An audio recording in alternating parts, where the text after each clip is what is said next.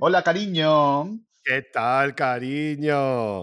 Oye, se me ha hecho muy largo, ¿no? Sí, por eso se me ha hecho largo, pero en realidad tampoco tanto, ¿no? Ah, pues no sé yo, yo creo que hace dos semanas, ¿no? Que, que nos llamamos por última vez, más o menos, o Sí. tres. Yo creo que tres dos. no. Dos, dos, dos, dos, seguro. Bueno, lo que pasa que, chica, bueno. estamos tan ocupadas en estas, estas semanas. Es que en los, este mes de mayo, o sea, ma- abril, mayo, junio son meses complicados de trabajo, ¿eh? No, no, son muy fuertes. Y aquí en Barcelona, claro, en Madrid no, pero aquí en Barcelona pasa una cosa que cuando llega el, el primavera o el sonar, Ah, se paraliza el mundo marica, pero, o sea, total. la gente es como que se, o sea, es que se le hace el culo persicola, pero es como que de repente se pone, ¿te acuerdas? Ya, ya- ya lo he dicho ya varias veces, no sé si lo he dicho por aquí, aquella campaña que fue la que más me gustó del sonar, que se veía una tía meada. De la emoción de que viene el sonar, me voy a poner como la vereca, ¿sabes? O sea, que era como de, bueno, si aquí, ya te digo, ayer fui, que creo que te lo he dicho, ¿no? Fui a una, mm, a una cosa que preparaban por lo del, por lo del Primavera Sound, camper, Sí, y fuimos al, al sí. Hotel Pulitzer arriba, que invitaban así como, yo no sabía ni lo que me iba a encontrar, a mí me- Raúl me, me, me dijo, ¿te quieres venir conmigo a camper y así hacemos otra cosa que no sea de curro y cosas así? Y dije, divino, cariño, me voy para allá, para allá. Yo no sabía, Divinamente. no sabía lo que me iba a encontrar, ¿eh? Y de repente ¿Dónde está ese subimos para arriba.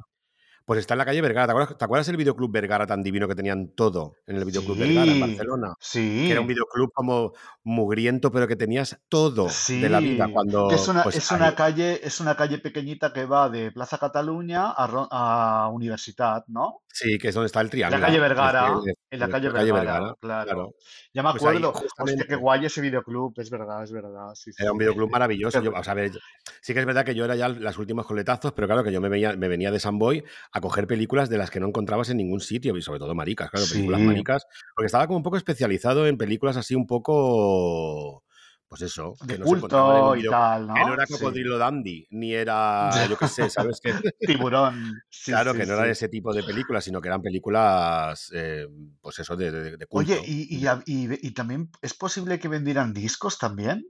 Pero eso era, otro- eso era Por- Pelayo 11 o Pelayo 14, que era en la calle Pelayo, que era como la ruta de ir a Pelayo porque había todo lo que todo lo de una marica inquieta. Bueno, Ya. marica y no marica, pero mm, marica. En nuestro Bueno, caso, bueno, no, en el maricas inquietas, sí. maricas inquietas. Sí. Bueno, pues entonces, en donde estaba el, Verga- el videoclub Vergara es donde está el hotel este. Yo creo que ya sé Claro, el cuál el es. hotel lo, han- lo Fíjate, restauraron y es una, es una pasada, me encanta. Es uno de los hoteles. sí, Yo sí, ya sé cuál antes es. iba, ¿eh? Iba mogollón de a. Pues eso, a tomarme un gin tonic allí normal y corriente, como si fuera uno más del hotel, pero claro que no. Yo era como que daba con algún amigo allí y súper a gusto, porque estás, es ¿Sabes como. con A mí es que me gusta mucho estuve? ir a hoteles. Yo estuve ahí con Lady Miskier, fíjate. Cuando Mm, la trajo Silvia Prada la última vez, que fue a Barcelona, el Sí. 2008 o 2009, eh, la acompañé al, al hotel y era ese. Hay que, de- hay que de decirle a, a los que no lo conozcan que Lady Miskier, eh, preséntala tú, que tú eres el fan número uno español y todo. Pues ¿Quién yo- es? es que hemos hablado, pues es la cantante, ex cantante del grupo Delight, que es mi grupo de cabecera, que soy muy pesada con eso. Bueno, hija, pues, Y, pues pero pues bueno, es un grupo divino. Sí, sí, bien divino que es. Pero bueno, sí, vamos, sigamos, sigamos, que ya, o sea, es que te tenía ganas, cariño, hacía tanto tiempo que No, no mi- sí, yo también, yo también, pero es que, lo que yo creo que lo que, que tienes que contar cómo conociste y qué pasó cuando conociste a Miskier y todo y cómo acabó donde acabó Bueno, eso lo contigo. contamos en otro podcast. Lo compramos, Venga, vale. lo compramos, lo contamos Los- en otro los- podcast, que tenemos mucha cosa, mucha tela que Kids o algo planchar. así. Sí. Claro, claro. Pues nada, yo estaba, yo estaba en el, estaba en el, o sea, me dijo Raúl de, que me invitaba a lo de camper, que había quedado con una, con, con Ari, una amiga suya y tal, y ya sabes que yo no cojo ascensores. No sé si lo claro, sabes. tienes ascensorfobia. Ascensorfobia. No, es que te cuento mi historia de los ascensores, que es que es muy fuerte, cariño. Es que la gente me dice, ¿qué? ¿Pero esto qué es? Pero es que, a ver, yo me quedé en, en- en un ascensor hace tiempo. Me quedé una vez. La segunda vez no le hice ni puto caso y yo cogí un ascensor. Te quedaste segundo, atrapada. atrapada. Me quedé atrapada allí en el Has dicho, ascensor. me, que- Con no- me quedé. bueno, porque estamos hablando de quedarnos encerrados en un ascensor. O sea, yo me quedé encerrado en un ascensor con, no te puedes imaginar, o sea, como con, yo qué sé, con mogollón de gente. Estoy hablando de cuando yo era mm, más jovencita, pero era como toda mi familia, incluida una bañera de niño pequeño. O sea, tú imagínate, con los brazos arriba, la bañera, venga, pasa, pasa, pasa, pasa. Y nos metimos como 25 personas en el ascensor, que cabían solo cuatro, ¿sabes? Y nos quedamos, nos quedamos atascados. Bueno, no pasa nada, vale, eso, pasa una vez en la vida, no pasa nada. Pues me vuelvo, bueno, sigo, sigue mi vida y me vuelvo a quedar otra vez encerrado en otro ascensor. Digo, bueno, va, no pasa nada, venga, la segunda vez no pasa nada, me vuelvo a quedar encerrado, venga, va, qué mala suerte.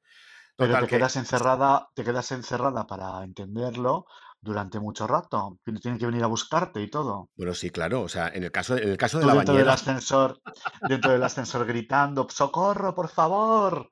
¡Ayuda! no, tampoco. A ver, soy histérica, pero no a ese nivel ya de, ¡ah! de volverme loca. No. ¿Sabes? O sea, yo estaba ahí, pues lo típico que tú llamas en plan de alguien me oye, no sé qué tal, llamando a la, campanilla, todo ese rollo. Pero es que la primera vez iba hasta con mi abuela en, el ascensor, que éramos como la, íbamos de familia y que lo típico. Una película de Berlanga. Totalmente. Y entonces tuvo que salir mi abuela. ¿Sabes lo típico que se queda el ascensor entre medias, abren la puerta, pero tú tienes que como que dar un meterte así que si se cae el ascensor te, te parte por la mitad, tipo la comunidad. Qué miedo. ¿sabes? O como en el pues en llamas.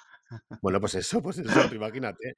Ya eso es pánico en el ascensor, ¿sabes? Pero luego me volví a quedar otra vez. Pero es que luego dices, bueno, vale, segunda vez, no pasa nada.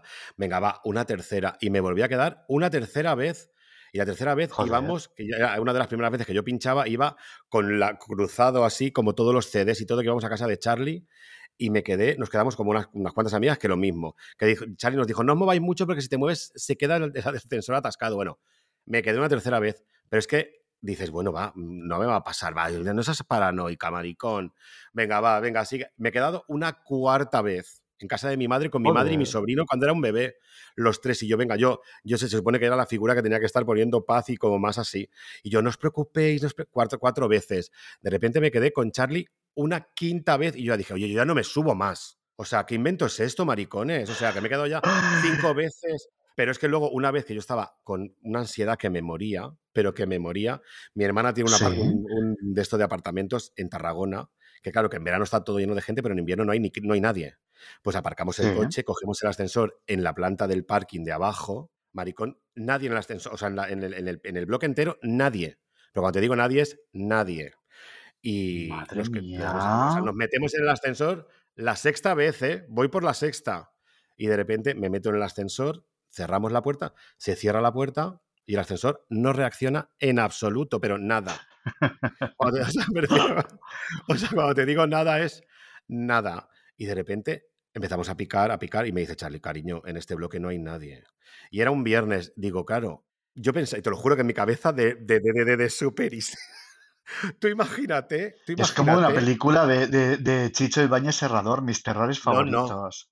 No, pero ¿sabes lo único, ¿sabes lo único bueno que había ahí? Que llevábamos para todo el fin de semana comida y bebida, incluido alcohol. Ah, claro, bueno. encerradas, en el menos uno, o sea, porque era la planta del parking de abajo, no, no era ni siquiera en la de calle. En un sitio de esos de playa que no hay nadie, que en invierno lo único que se ve son las bolas estas como del oeste de ¿sabes? O sea, como de... Y claro, yo le digo a Charlie, eh, Charlie, o sea, mm, que nos quedamos aquí, o sea, que es que nos quedamos aquí una semana, porque me entiéndeme, o sea, es que no hay nadie en el ascenso, no hay nadie en el bloque, ni hay nada de nada, de nada, nada. Y me decía, Charlie, ¿Y cómo lograste salir? No, no, pero espérate, es, que la cosa está en que lo, había, había un, teléfono, o sea, había, eso es lo típico que hay en los ascensores nuevos. Ah, claro. Que llamas y una, una, señorita te atiende, o señorito, ¿Sabes? Te atienden en plan de sí, dígame. Bueno, pues venga, llamar a nada. No había cobertura ni nada de nada, pero en el menos uno, en el, del parking. Yo, histérica de Charlie, no sé, o sea, no sé, no, no, bueno, de verdad, o sea, lo peor de lo peor, estuvimos ahí como yo qué sé, 20 mm, minutos y yo empecé a dar a todo, abrí la puerta, forcé todo, nada, no se podía abrir ni nada. Yo decía, cariño, estamos a viernes sábado, domingo, la gente nos empezará a echar de menos el martes o el miércoles. O sea, vamos a estar aquí encerradas en un menos uno, como mínimo cinco, seis o siete días, como esto no se ponga. Entonces, de repente yo me empecé a dar a los botones, a llamar y me decía, Charlie, no llames más, porque es que no nos va a oír nadie, no hay nadie en el edificio. Entonces, lo que pasó fue que estábamos así y yo de repente se me, ocurrió, como venga a darle a las puertas para que se abrieran, no sé qué, se me ocurrió darle al primero, no, no pasaba nada y al cabo de, mm, no sé, 20 mm, minutos, una, de repente hace el ascensor, sube a la primera puerta, se abre y nos liberó. Que yo lo que creo, lo que creo es que se reseteó, ¿sabes? Supongo que se había quedado bloqueado se, resetearía y cuando, claro, cuando se resetea el, el, ascensor, supongo que se, de, o sea, por, por, norma o como sea, se va a la primera planta y se queda ahí, ¿sabes? O sea, y, y, desde entonces no has vuelto a coger nunca más un sí, He cogido, he cogido más, pero siempre que cojo es que me cago viva.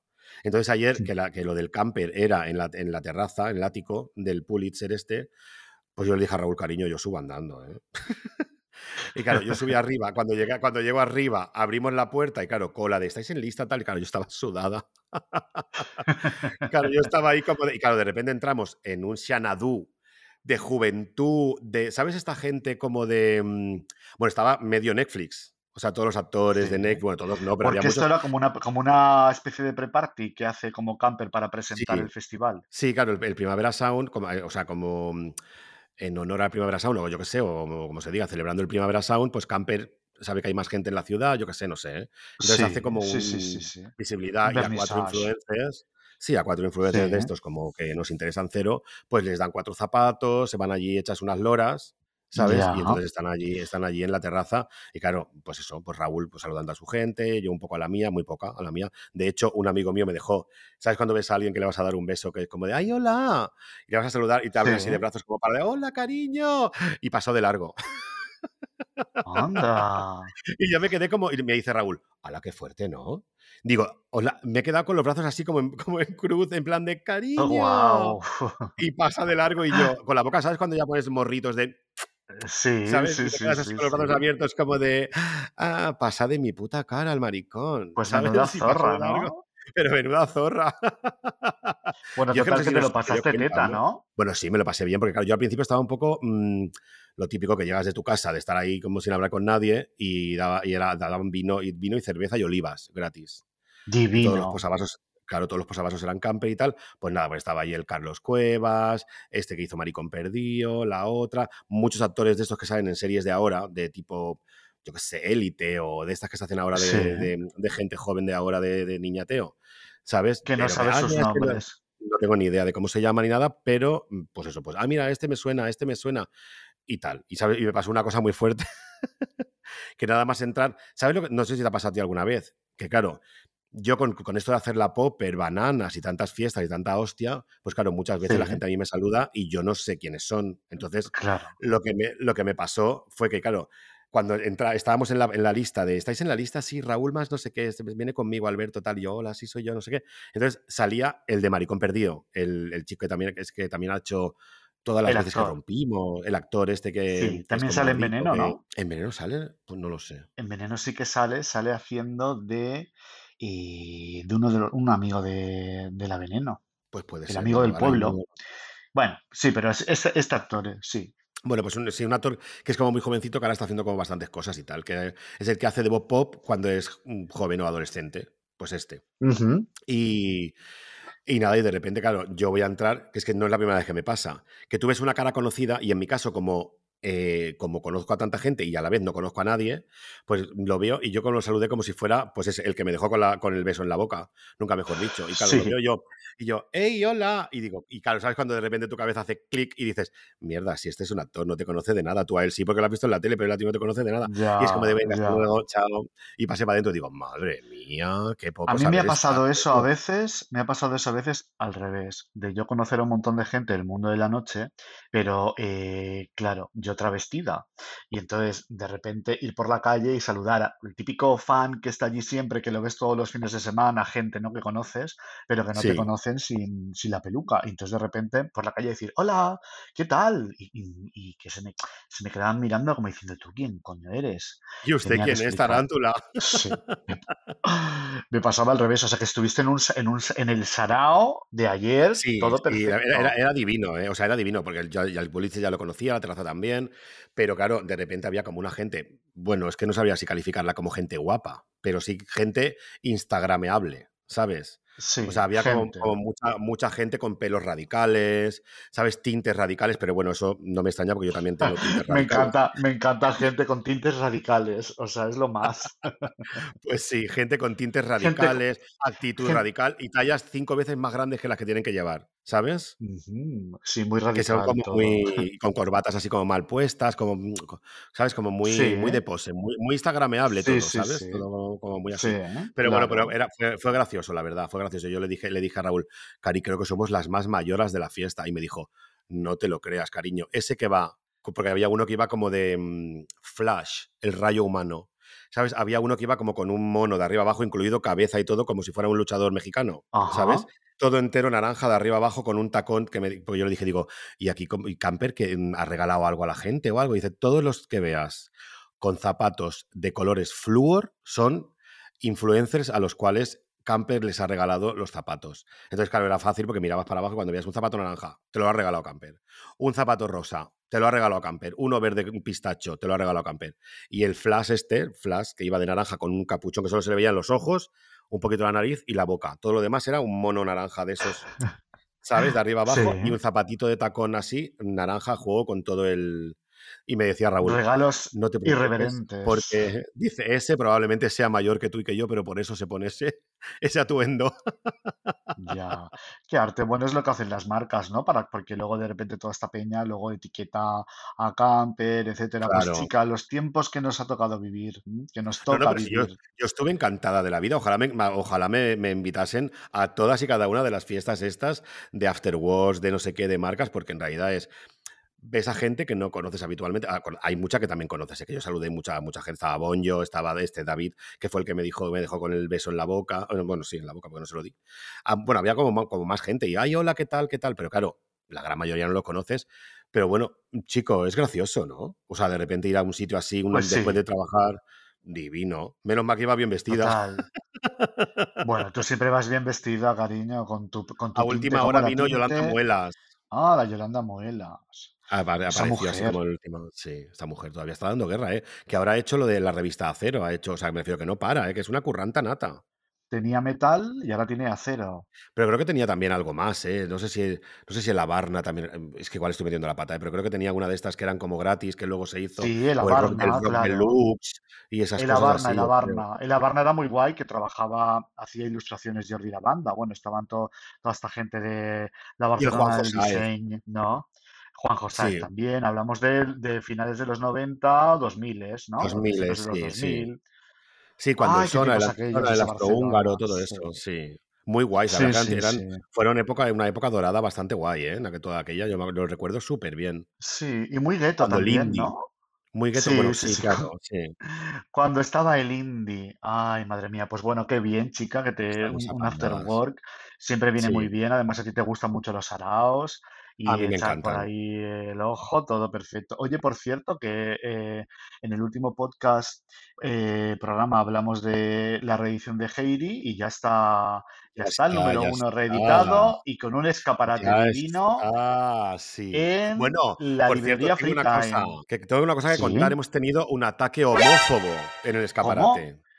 Muy Vamos a, vamos a fuerte. decirles a nuestros, a nuestros oyentes que el escaparate de, de Heidi está en la librería Free Time, que es la mejor librería de eh, del mundo, de Barcelona y y de sí, es verdad. España. Porque, Y, de, y del mundo porque aquí, por ejemplo, en Madrid no existe una librería así, no existe. Estaba Pantarrey, que estaba muy bien, que era todo libros de diseño, pero con toda esta crisis del papel y todo el rollo, se han reinventado, ya tiene como muchos libros infantiles, y, pero antes tenían todo de diseño y menos revistas, revistas no tenían.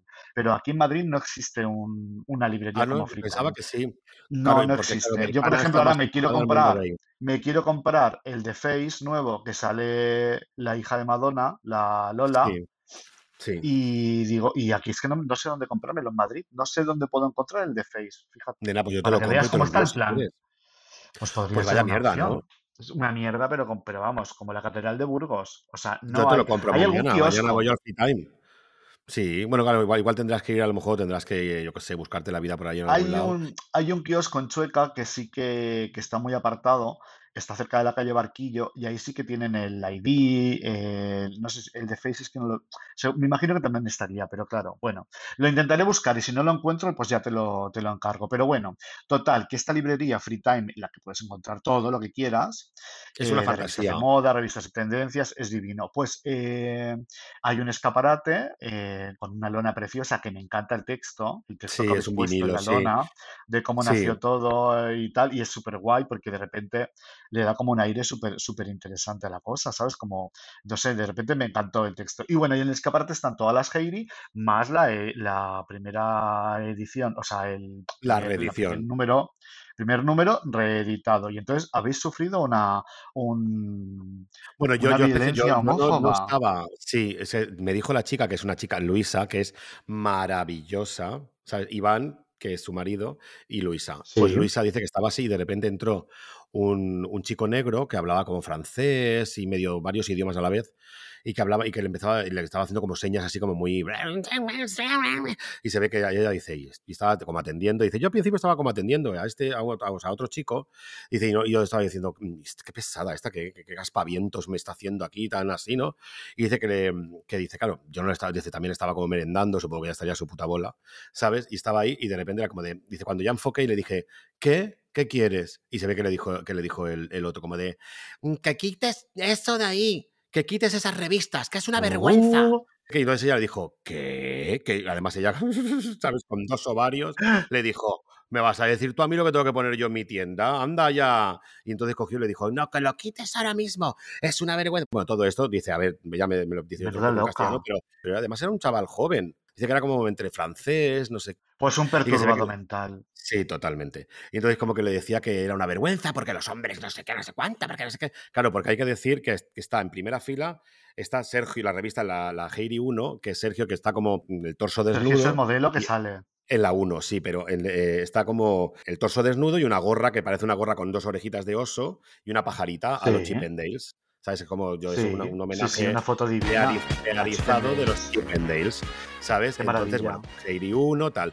Pero luego en la segunda fila, o sea, cuando ya está la mesa, que es donde están todas las revistas, que está la, yo qué sé, la Fantastic Man, Fantastic Woman, todas las, yo qué sé, la, la Sí, todas, Parcel, todo lo que quieras. todas, pues la primera fila nos lo han dejado a nosotros. Y entonces está Heidi, pero esta es la Heidi 4, que está la portada de Beltrán y la portada de Kevin. La portada de Kevin no da mucho problema porque es un chico en, en unos, en un slip, pero la portada de Beltrán es un chico queer, maquillado queer, peinado queer, y lleva una eh, como un culot de lencería. Lleva como lenc- lencería de Proteo, ¿no? De la marca esta Sí, mexicana, es. Proteox, sí, sí, sí. Entonces lleva, lleva la lencería esa de Proteox, pero claro, es como, se podría llamar que la lencería es como tiene, mm, eh, te, re- te, te retrolleva a lo femenino, ¿sabes? Hombre, Y encima, como va totalmente. maquillado, todo el rollo queer, pues claro, supongo que eso afectó Esta mucho señora que pasó por el escaparate y vio eso, Claro. se volvió loca, claro, no entendió nada. Pues Claro, no imagínate, entendió nada y decía, y- bienvenida, Perdona, perdona, dime. no, que es para decirle bienvenida al siglo XXI, guapa. O sea, quiero decir, tranquiliz- Y tranquilícese, vete a la mierda también. Y vete a la mierda. Bueno, Hombre, pues no, todo- todos los dijo, la oyentes. próxima vez que pase por aquí y eso siga así, te quemo la tienda.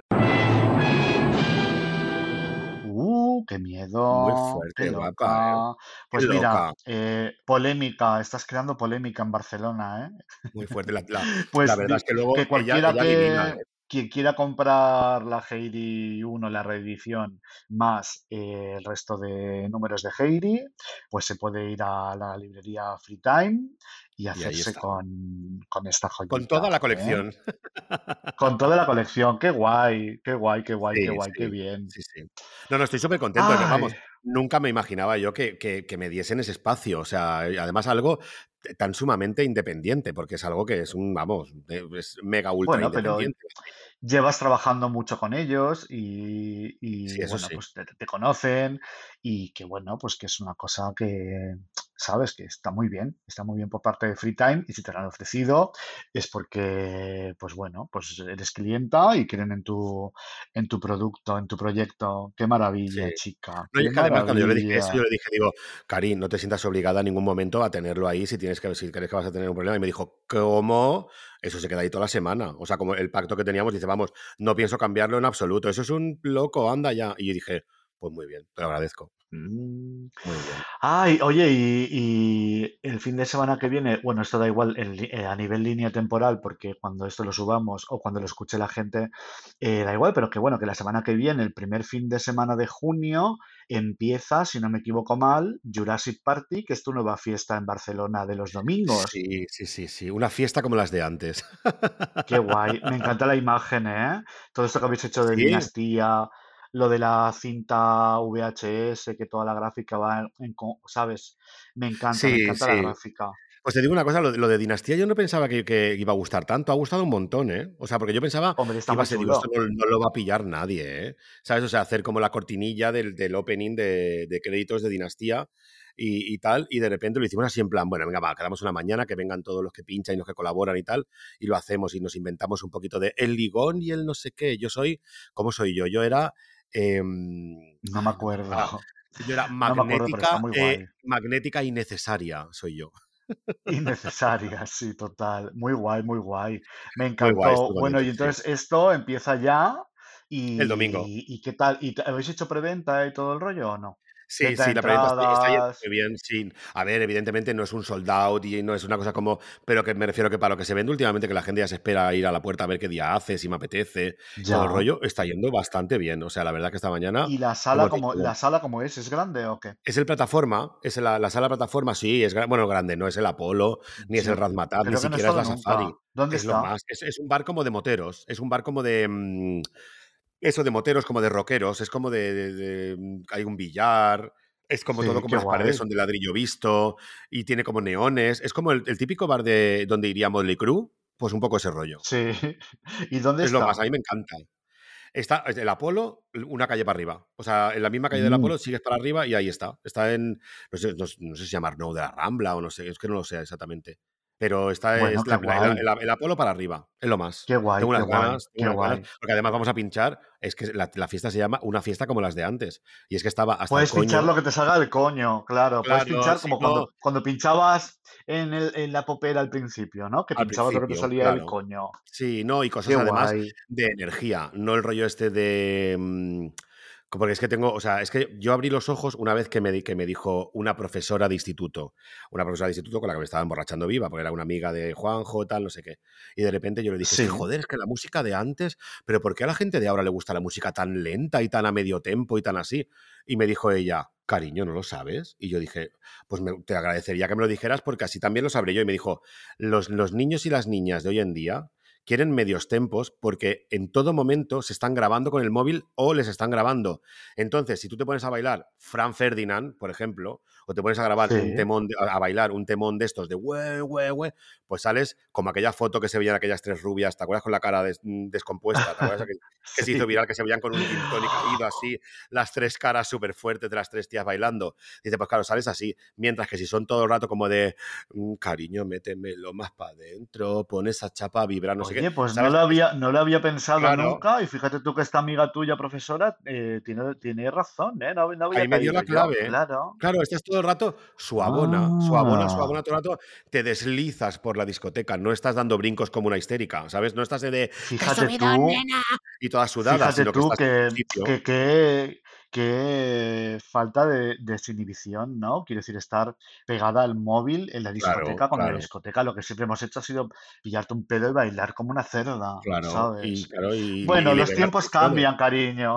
Los tiempos cambian, pero por eso que qué guay Jurassic Party, que también es, me imagino que el target de gente a la que va eh, un poquito esta fiesta es para gente de cuarentona, ¿no? Treinta y largas, Sí, la, sí, ¿o la qué? media es más de, tre- de 30 para arriba, sí, 30, 40, mm, 40 y algo. Sí, es ese, es ese rollo, vamos a hacer un poco más el rollo más 2000, 90, ese, ese, ese remember que se lleva tanto ahora, pues va a ser como más. Yo lo que le, lo que le he dicho a todos los DJs que van a, que, que- que van a venir, le he dicho, quiero energía y cerveza fría. O sea, quiero ya. alegría. Em, Bueno, los que has 100%, contratado, los que has está Hydroboy, ¿no? Que sabe perfectamente lo que se sí. Y luego está el otro, el Tony se llama. Tony Bass, Tony Bass, eh, sí, que sabe Tony Bass, que es uno de toda la vida, claro, sabe Sí, perfectamente cómo se hace todo. sí. Qué fuerte, qué guay, joder. Pues Antonia, cuántas cosas tienes entre manos, ¿eh? Ya, ya, ya estoy hasta el coño, estoy hasta el coño, te lo digo, ¿eh? O Tienes sea, la. Popel, tienes la Bananas, tienes Jurassic Party, Y la barbacoa. Heidi, y la barbacoa, la troupe. ¡Paso, que voy ardiendo! Bueno, Sí, pero sí, como no, proyectos así tuyos, tuyos, son, son ya tres bebés, que tres hijos que tienes ahí en medio. Sí. Qué bien. O sea, aburrida no estoy, cariño. Eso está más claro que el agua. Bueno, estás aburrida de no aburrirte, claro. Eso sí. No, lo que estoy es cansada. Estoy cansada de la familia Rivera. ¿Sabes? O sea, estoy cansada ya de, de, ¿sabes? de estar todo el rato como. Porque, mira, si es mi cumpleaños, no me preguntes la edad, que ya he sido como ya como una, como una folclórica. No la voy a decir. Sí, ¿Sabes? haces y a partir bien, de ahora claro. me planto. Se acabó. ¿Sabes? Pues es mi cumpleaños y no lo voy a. Y no lo voy a. ¿Cuándo es tu cumpleaños? El martes, que viene, el 6 de junio. O sea, que eres Géminis también. Sí, Géminis, claro, sí, sí. Como los, todos los Géminis Ah, los- Yo no yo tengo también, yo los, yo los cumplí la semana Sí. pasada. La semana pasada, divino.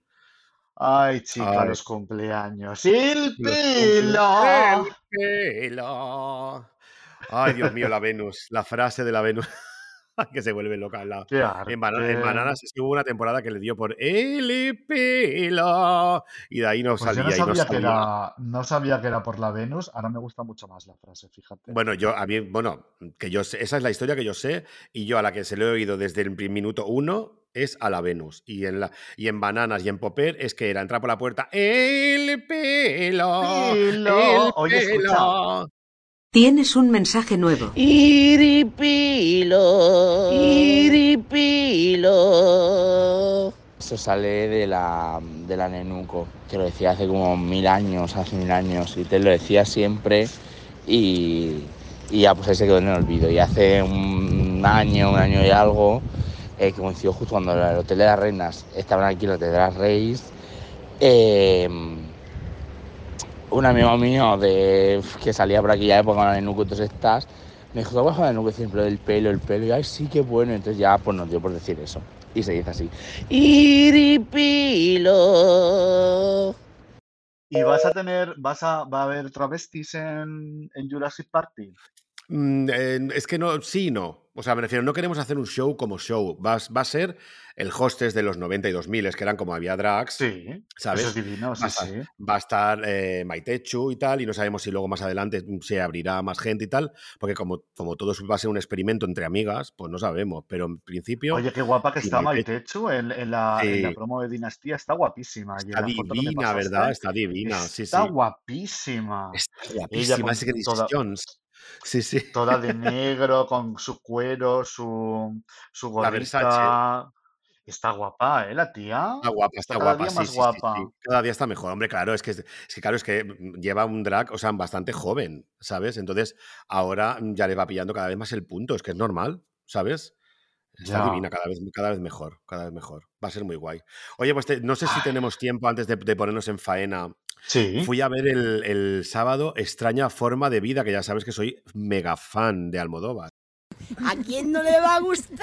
¿Tú la has Sí, visto? sí, sí, sí. ¿Qué tal? No, no la he visto. No he visto ni esta ni el de Tilda Swinton. No he visto los cortos. No los he Pues visto. mira, el de, el de Tinda, el de Tinda, el de Tilda El de Swinton, Tilda, es, sí. es de Tilda Swinton, Tilda eh, a mí me, Winston. La Winston, son siempre Winston. Pues es, eh, a mí me gustó el, toda la decoración, todo, todo, todo el vestuario, El todo. cartel. Sí, pero mira, a mí, eh, de todas las películas que ha hecho Almodóvar, Sí. creo que de todo lo que ha hecho Almodóvar, si tengo que empezar a calificar eh, pues, como la peor, o la- no la peor, porque de peor nunca hay peor para Almodóvar, pero sí, bueno, es como la, la Bueno, que menos me pasajeros. gusta. Sí. A mí no, a mi amante pasajero me gusta bastante. Ya sé, ya con Valeria ¿Te también lo he discutido, con mucha gente, con José Luis también lo he discutido. Pero bueno, a mí la que menos, menos, menos, menos es Sí. Julieta. Después, Ah, Julieta, ya. eh, después la voz humana. Sí. Es que no me gustan, ninguna de las dos me gustan demasiado. Red flag. Y luego ya no sé, Ya. no sabría decirte cuál es la que menos, Bueno, ¿y qué tal el, y qué tal el corto este? ¿Es un Pues mí, poco, es, eh, es homoerótico o no? Sí, sí, claro. Sí, son dos, son dos cowboys. Es que no quiero, no quiero joder la- nada a nadie. Puedo, puedo decir cosas, pero no quiero, no quiero destripar nada, aunque tampoco O se sea, que es un poco como, como esta película in- impronunciable que nunca sé, el, el Boardwalk Mountain, esta, o sea, que es no Bareback. Mountain. Bareback Mountain. Bareback Mountain. No, Bareback es Brokeback Mountain. Es que tú sabes, tú sabes que, que Brokeback Mountain se la propusieron a Almodóvar. ¿Tú eso lo sabes o no? Me Antes, de- antes de suena, que, la, me de que, suena. de que Ang Lee la hiciera. O sea, Sí, Brokeback- me lo digo de tanto de broma que al final se me queda. Brokeback Mountain se me, o sea, se, sí, era, era un proyecto de, en Hollywood que estaba pasando de mano en mano, de mano en mano, eh, y se lo habían Sí. propuesto tanto a Ang Lee, que fue el que al final acabó rodando, como a Almodóvar, pero claro, Almodóvar decía que esa película no podía ser, eh, o sea, no podía ser dos, eh, dos pastores que se lían sin, sin que hubiera sexo explícito, ¿sabes? sí. Entonces él decía que si él la grababa tenía que haber un polvo como el de Atame, por lo menos, un polvo, un polvo, porque claro, lo que esos eh, cow- bueno, no es que no son cowboys, son pastores, pero bueno, lo, como lo que esos cowboys pastoreos, eh, pastoreos, pastores, eh, en Oye, esa y en Bareback, en Bareback Mountain no hay escena de sexo, sí, ¿no? Bueno, hay una especie como de cuatro hostias que se dan, ¿sabes? Se dan así como cuatro hostias, mm, así como de. ¡Ah!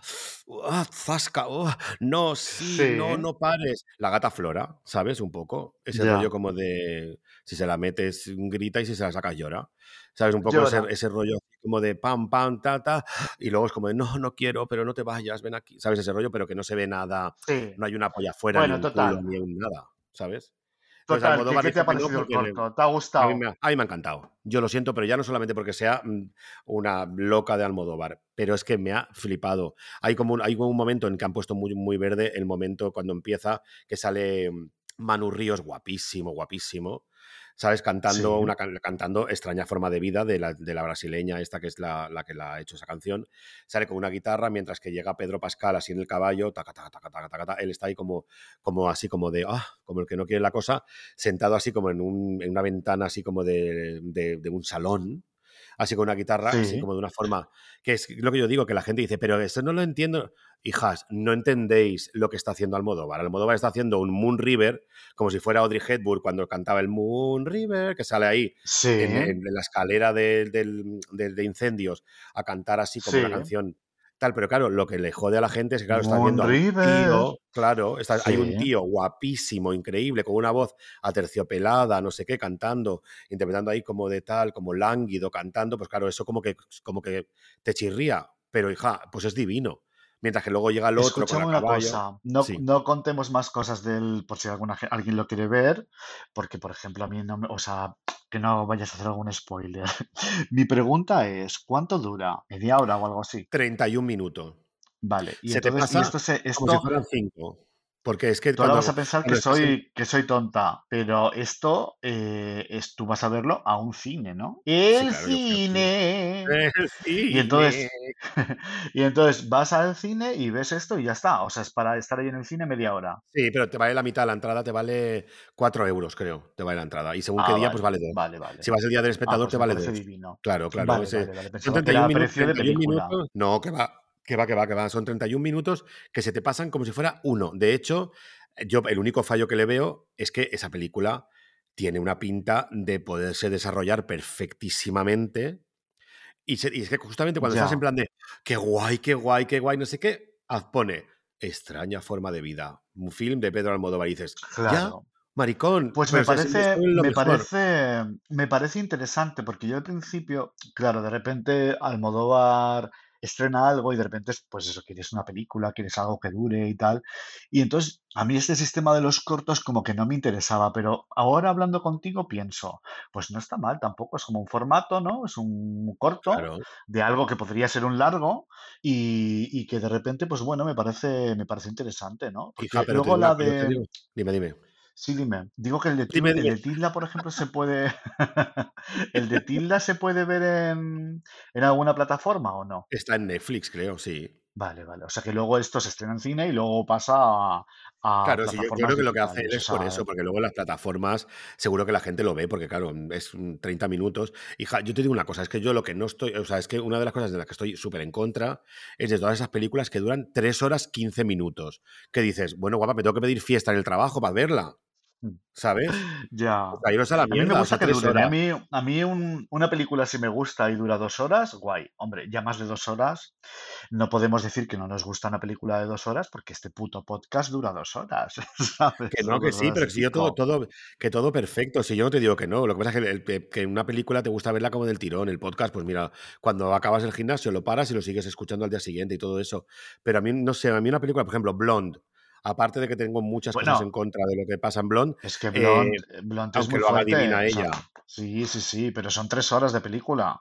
Por eso, tres horas y pico una, que. Una ida de olla. Se me hizo interminable. Yo al final ya era como de mira que me gusta Marilyn y todo, ¿eh? Tenemos que hacer un podcast de Marilyn, ¿eh? Algún día. Divino, porque sabes que Marilyn eh, era mi icono de la infancia. Antes de que llegase Madonna y todo el pop a mi vida, yo desde muy pequeñito, Marilyn Monroe me encantaba. Bueno, me encantaba Marilyn Monroe y Rita Hayworth, bueno, partes iguales. ¿Sabes que Rita Hayworth la descubrió eh, Xavier Cugat? Es que yo soy sí, sí, fan. Sí, sí, total. Yo soy muy fan de Xavier claro, porque ella, tengo el libro que me encanta. Que... Dime, Hayworth era, se llamaba Margarita Cansino, era como de padre español. Y le depilaron toda la frente, porque le empezaba el pelo como, como súper abajo y le tuvieron que hacer toda una depilación láser de toda la frente para hacerlo más elegante y yo todo. Eso no, yo eso cuando lo leí de pequeño no lo entendía. Yo, yo de pequeño pensaba, ¿y cómo le van a operar la frente? ¿Sabes qué tonto? Claro. Hija, pues claro, depilación definitiva. Yo que, bueno, ya, ya, a lo mejor de repente le estirarían. No, estirarle no. Yo, se, a, se tuvo que hacer, no me acuerdo cómo se llama esa operación, una operación de la frente para hacerle no sé qué movida para que la frente se le quedara esa Marilyn que todos conocemos. Ella se operó un montón, Marilyn, para tener esa cara. Qué fuerte. Ella se operó la nariz, se operó los labios, se operó, se operaron varias cosas y entonces la frente está operada, pero claro, está operada de una manera que dices, madre mía, joder. Oye, pues mira, te, te, tomo la palabra. Tenemos que hacer un podcast de Marilyn Monroe. Uy, encantada. Encantada porque además he leído un montón de cosas, entrevistas, he, visto todas las películas. Sí, sí, sí, Todas las suyas exactamente no, pero he visto películas sobre su, o sea, biopics suyos, documentales, todo me, chifla. O sea, cuando quieras hablamos de. Yo soy súper fan, súper fan. Bueno, yo te he convocado también en esta llamada porque me apetecía muchísimo hablar de dos señoras eh, fotógrafas, porque este podcast, pues bueno, pues mm, algunas veces hablamos de lo que nos sale del mismísimo coño y otras veces hablamos de cosas que nos gustan y cosas que tienen que ver con nuestra profesión. Una de la, o sea, nuestra nosotros que somos multi, multilocas, o sea, quiero decir que, pero una, una de nuestras profesiones, como saben nuestros oyentes, es la fotografía. Y entonces me apetecía mucho eh, hablar de dos señoras fotógrafas catalanas que son Joana Viernes y Colita. Mira, mira, mira. ¿Eh? El pelo. El pelo. Y, esto de Joana Viernes, que yo soy muy fan, muy fan, muy fan, eh, se me despertó hace poco porque aquí en Madrid eh, ha empezado hace un mes o así una expo alucinante de, de la Joana Viernes que es en el mismo sitio, en el mismo sitio donde tú fuiste a ver la de Sibila, ¿verdad? No, yo al final de Sibila, no, porque no, la habían quitado ese, ese mismo día, justamente. Bueno, el día que estábamos en el tren. Oh, qué rabia. pues mira, aquí. estábamos yendo en el tren, la quitaron. Qué rabia, porque mira, es en una, en una, en una sala, es la sala eh, Canal de Isabel II, segunda, coño, que es. Yo ahí vi eh, Juan Gatti, vi yo ahí. Ah, divina. Eh, que el sitio es alucinante, que es como un depósito de agua antiguo. Lo más, lo más. Sí. Que hay una, hay una escalera en espiral de caracol que tú vas subiendo y en cada planta pues hay cositas. Ahí vi también una muy, muy guay de David Delfín. Ah, Preciosa. Y, y, la de Sibila fue alucinante. Pues de repente eh, veo que hay una exposición de la Joana Viernes en esta sala. Y, y, es muy guay porque eh, bueno, mm, para quien no lo sepa, pues Joana Viernes, luego entramos un poco en materia, era una, la primera fotógrafa eh, periodista española. Y entonces hacía pero, pero mujer, porque, porque ya como rompió muchas barreras. Porque al principio claro, claro, todo era hombre, era todo un, universo masculino únicamente. Ahora nos metemos en eso. Pero eh, para que nuestros oyentes sepan, pues bueno, que por lo que se conoce a, a la Joana Viernes es por ser fotoperiodista.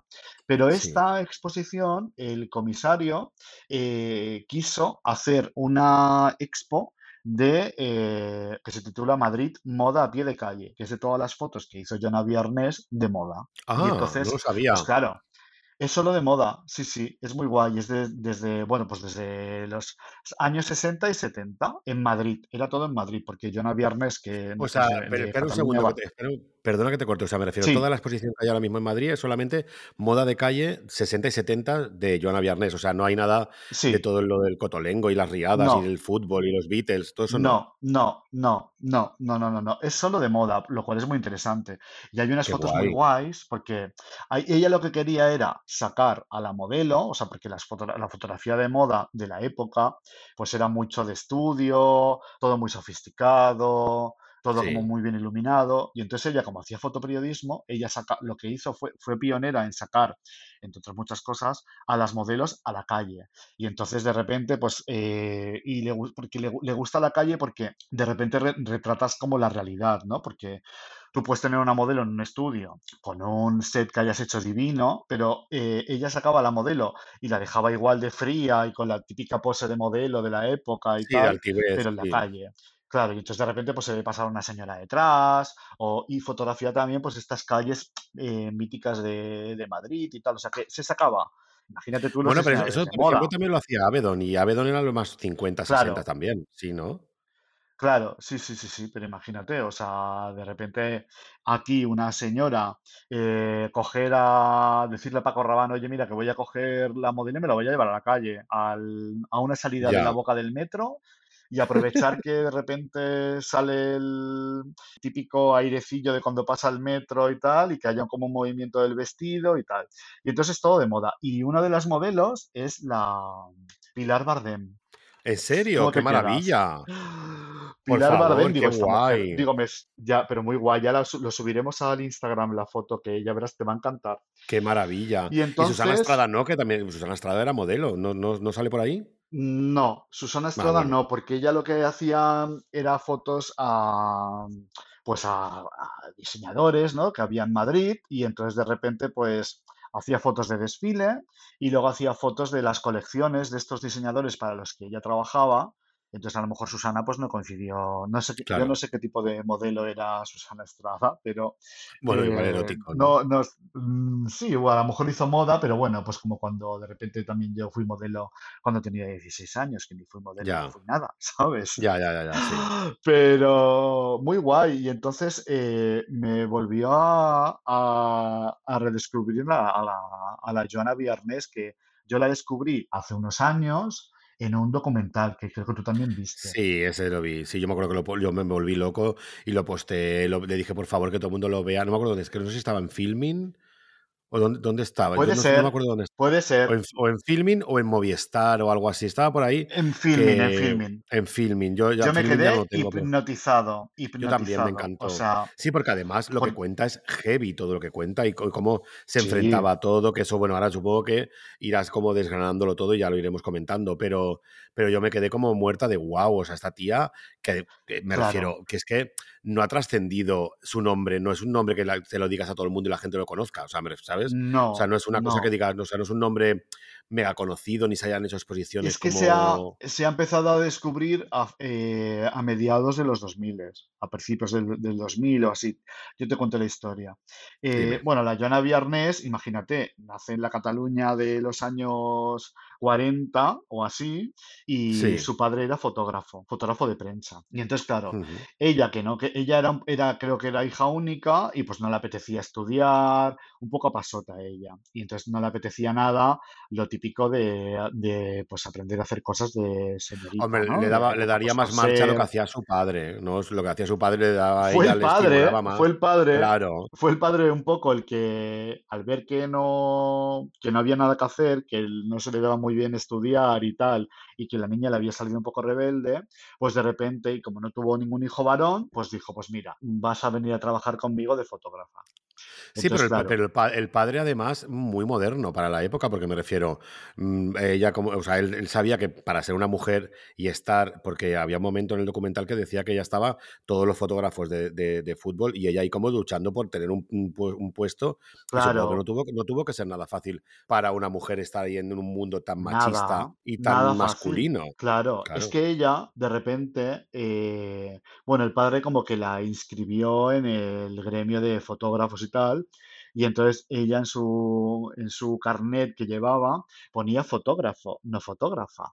Y entonces hubo un momento que tenía el padre que cubrir como un evento deportivo, porque el padre decía muchas cosas de, de deportes, y era como un partido de fútbol. Y entonces el padre dijo, mira, dice, vamos a hacer una cosa, como el partido de fútbol voy a hacer fotos, ¿para qué voy a estar yo cubriendo las dos porterías cuando tú puedes estar en una portería haciendo fotos y yo en la otra?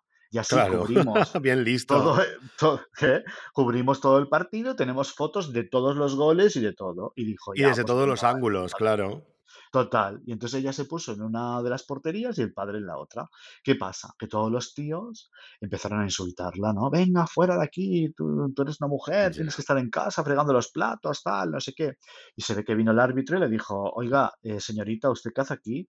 Y le dijo, ya, pues, ¿qué voy a hacer? "Eh, fotos. Y le dijo, ya, pero es que usted es una, una, es usted una señora, usted no puede estar aquí, es una mujer. Y entonces ella le sacó el carnet y le dijo, ya, no, no, yo soy fotógrafo también. O sea que ella le Claro. echó un par de cojones a la cosa. Luego también lo que Ya. tenía la Joana Viernes es que era muy guapa. Era muy guapa, de jovencita, Ya, iba claro, siempre a la sí. moda. Y entonces, pues Sí. bueno, pues como que se camelaba un Pero bueno, poquito a. Pero que yo lo que yo lo que me, lo que me refiero cuando, o sea, lo que a lo que me refería cuando que fue una conclusión que hablando con Charlie yo le decía, "Oye, pero qué moderno el padre", porque claro, si el padre tiene al árbitro que le está echando bronca, al público que le está echando bronca y aún así el padre, tú te vienes conmigo y te pones allí y yo me pongo aquí. Eso es muy guay, ¿eh? Me refiero que, Pues que es muy importante que, sí, sí. por eso que, lo- y que, que- que la familia te apoye eh, pues, en lo que te guste hacer, punto, Claro, ¿sabes? porque en esa época, en esa, en esa sociedad de los años 50, etcétera, en España, pues imagínate, era, era machista a tope. Entonces, de repente, que un padre se pasara Claro, por el forro apoye. todo eso, claro, eso era divino, divino, divino, divino. No, y además no solamente, no solamente te apoye, sino que diga, te- tú estás al mismo nivel que yo, te vienes aquí, te pones tú allí, yo me pongo Claro, aquí, cubrimos todo y todo perfecto y así, ¿sabes? O sea, que me refiero que otros dirían, no, no, mi niña no se va a poner aquí para que, lo, para que le digan tal y cual. Y encima, aún así, si te gritan y te ponen en plan verde, la- lo siguiente es decir, mañana no te vienes, ¿sabes? Y su padre, total, traca, total. R que R. Entonces ella empezó a trabajar en algunos periódicos porque ella tenía clarísimo, porque lo de esto de la fotografía no era vocacional. Ella la había mamado en su casa porque su padre tenía, en una de las habitaciones tenía el laboratorio típico para revelar las fotos y tal. Sí, Y entonces, em, bueno, ella tuvo muy claro que si no se le daban bien los estudios y no, no quería hacer ninguna carrera típica de, para las mujeres de la época y tal, dijo, yo quiero ser fotógrafa y ganarme la vida. O sea, quiero que me paguen, o sea, quiero hacer, o sea, trabajar como fotógrafa y vivir de ello.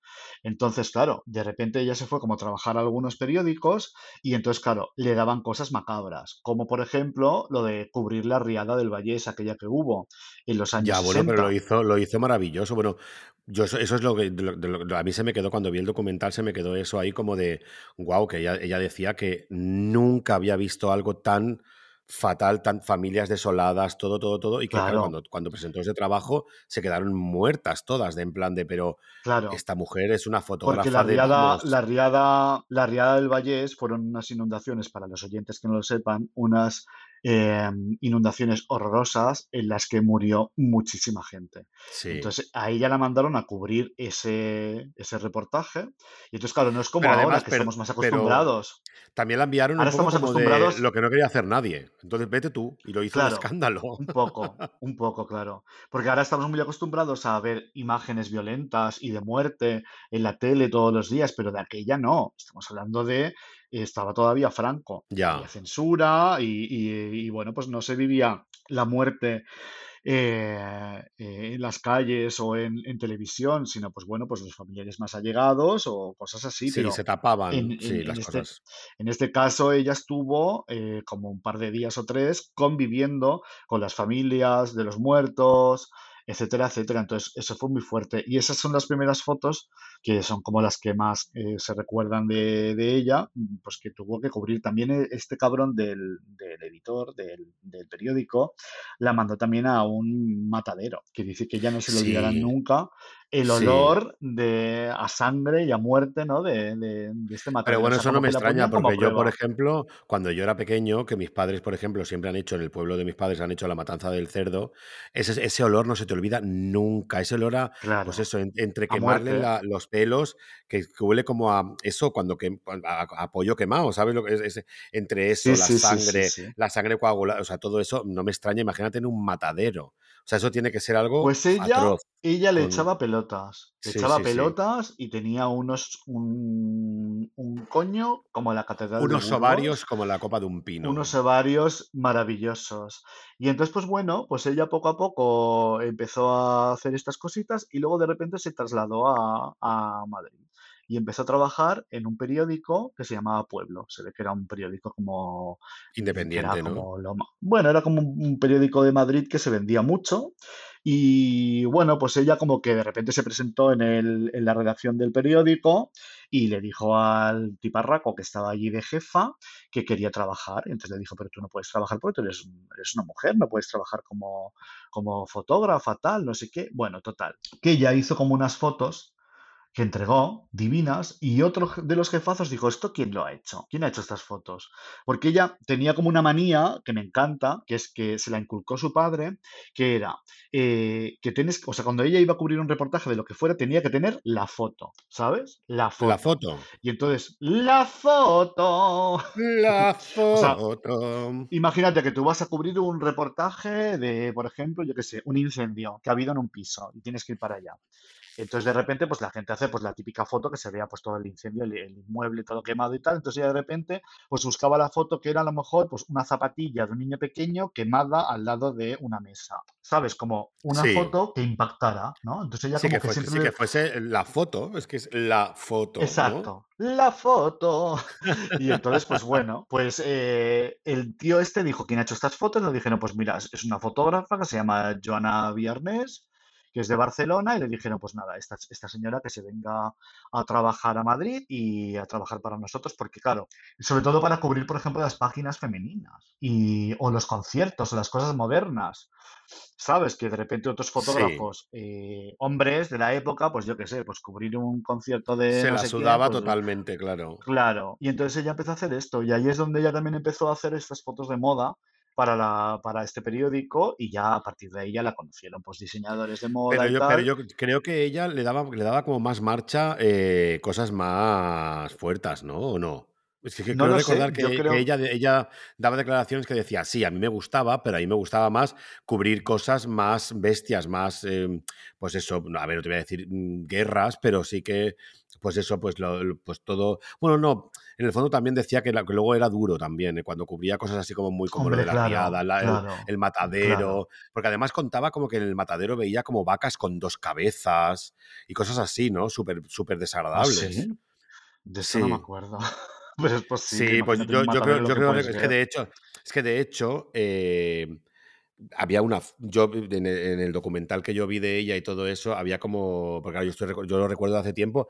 Recuerdo que pusieron la foto que era una, un- como un, becerro con dos cabezas, como con no sé cuántas patas. Era como que. Como las mezclan tanto y hacen tantas movidas con, e- con las vacas para todo eso. Había como cosas como muy desagradables y, te- y- y yo qué sé, pues un, un- yo qué sé, una vaca muerta, pero que tenía como, yo qué sé, como. Es que era muy desagradable. Habían cosas como muy de. Un poco cotolengo, ¿sabes? imagínate, imagínate.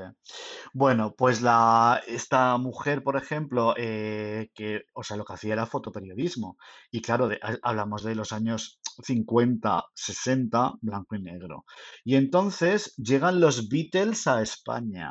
Esa historia me Llegan los. Beatles y eso es lo más, que ya ella decía, porque murió en el 2018 Joana Viernes, Ah, yo no lo sabía, me lo dijiste hace poco y dije, qué Mm, rabia, porque yo cuando en el documental pena. sigue viva, que luego le hacen, bueno, luego hacen lo del restaurante y todo eso, pero Ahora te cuento cómo fue el, redes- sí, el redescubrimiento de, de la Joana, pero bueno, eh, lo de los Beatles es muy guay es, porque, claro, es lo llegan los. Beatles a España, estaba Franco todavía vivo, imagínate, venían estos de Inglaterra, eh, los melenudos, y claro, eh, de repente había como, estaba toda la censura detrás y había como mucha expectación, ¿no? De, imagínate en esa España gris y tan triste de, de de la época franquista, de la dictadura. Pues de los Beatles, imagínate. Entonces, creo que los Beatles estuvieron en Barcelona y estuvieron en Madrid, creo recordar. Creo Y que entonces, sí. bueno, eh, mandan unos cuantos fotoperiodistas y bueno, pues a la típica rueda de prensa. Entonces, el manager de los Beatles dice que va a haber como una hora de rueda de prensa y que en esa hora se van a hacer las fotos y las entrevistas y que ya no van a conceder eh, nada más. Y entonces, bueno, pues se va la Joana Viernes con un montón de fotógrafos, rueda de prensa, hace las típicas fotos y esto viene a colación de lo de antes, de lo de tienes que tener la foto. Y entonces ella dijo, yo no tengo la foto, es que no tengo la foto, es que tengo que tener la foto. Total, que ella como tenía muchos contactos aquí en Madrid, porque como era tan pizpireta y tan mona y tal, pues bueno, pues conocía a mucha gente. Bueno, que supongo que entonces, también es, eh, es que por lo que por lo que se ve y por lo que yo he leído y he visto en el documental y todo el rollo, era muy lista y muy sabía muy bien a quién meterse en el bolsillo, cómo llegar a un sitio, sí, que eso es muy importante para ser un para un periodista, o sea, para un fotoperiodista. Muy intrépida, sí, sí, sí, sí. Sí, Total, que totalmente. habla con un contacto que ella tenía y les dice, porque los Beatles se iban de Barcelona a Madrid o de Madrid a Barcelona, uno, uno de- o sea, era uno de esos viajes en los que, eh, bueno, se iban en un vuelo regular, ¿no? Vuelo regular significa que no era una avioneta, eh, o sea, un vuelo privado para ellos, sino que era un vuelo regular.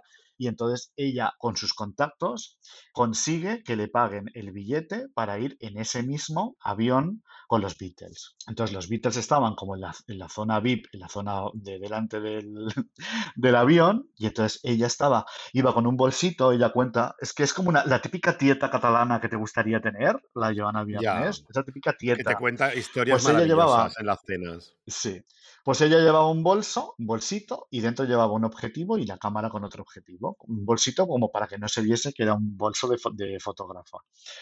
Total, que ella se va delante de todo, pasa por delante de los Beatles y se mete en el baño. Y desde el baño, la tía abre un poco la puertecita y saca el objetivo y Pero se estuvo, se empieza estuvo encerrada en el baño un montón de, de rato, según cuenta ella, un ratito, claro. encerrada ahí mucho rato, hasta que se ratito y todo. hasta...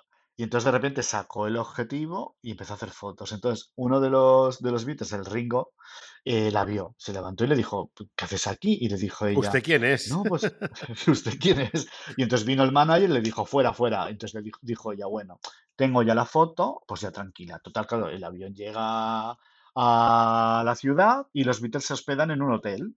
Y entonces ella, como era tan testaruda, dijo, no tengo la foto todavía, aún puedo hacer la La foto. foto. Total, que se va al hotel, se camela al portero y tal, entonces el portero le dice, a ver, dice, "Mm, ¿portero se dice? El de la recepción no es portero, ¿no? El Bueno, es el Bueno, el señor que sí. Y entonces le dice, a ver, por el ascensor no vas a poder subir porque está, está la seguridad y tal, pero hay un montacargas, tal que ella se mete en el montacargas, se sube a la habitación de los Beatles, pica la puerta, abre la puerta y abre Ringo. Y le dice ella, ¿otra vez tú? Y le dice ella, sí, total, que se mete en la habitación con los Beatles y estuvo allí como un par de horas, con ellos hablando, Se cayeron haciéndoles súper bien, fenomenal. Claro. Pues fíjate tú, todo este periplo y toda esta aventura, ella llega a Madrid otra vez con las, con el- las fotos al periódico y el jefe del- de redacción le dice que esas fotos no se van a publicar. Y le Ya, dice madre "Pero, ¿cómo, mía. cómo- cómo coño no se van a publicar con todo lo que, todo lo que he tenido que hacer y tal? Lo que he luchado estaba por la censura. ellas.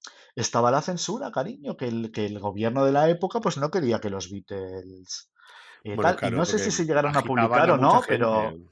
claro, y de repente, pues claro, y podían incitar a que la gente fumara porros y que se desmelenara, imagínate, Ya, claro. ¿sabes? Gra- gracias a que les censuraron, eso no ocurría, ¿sabes?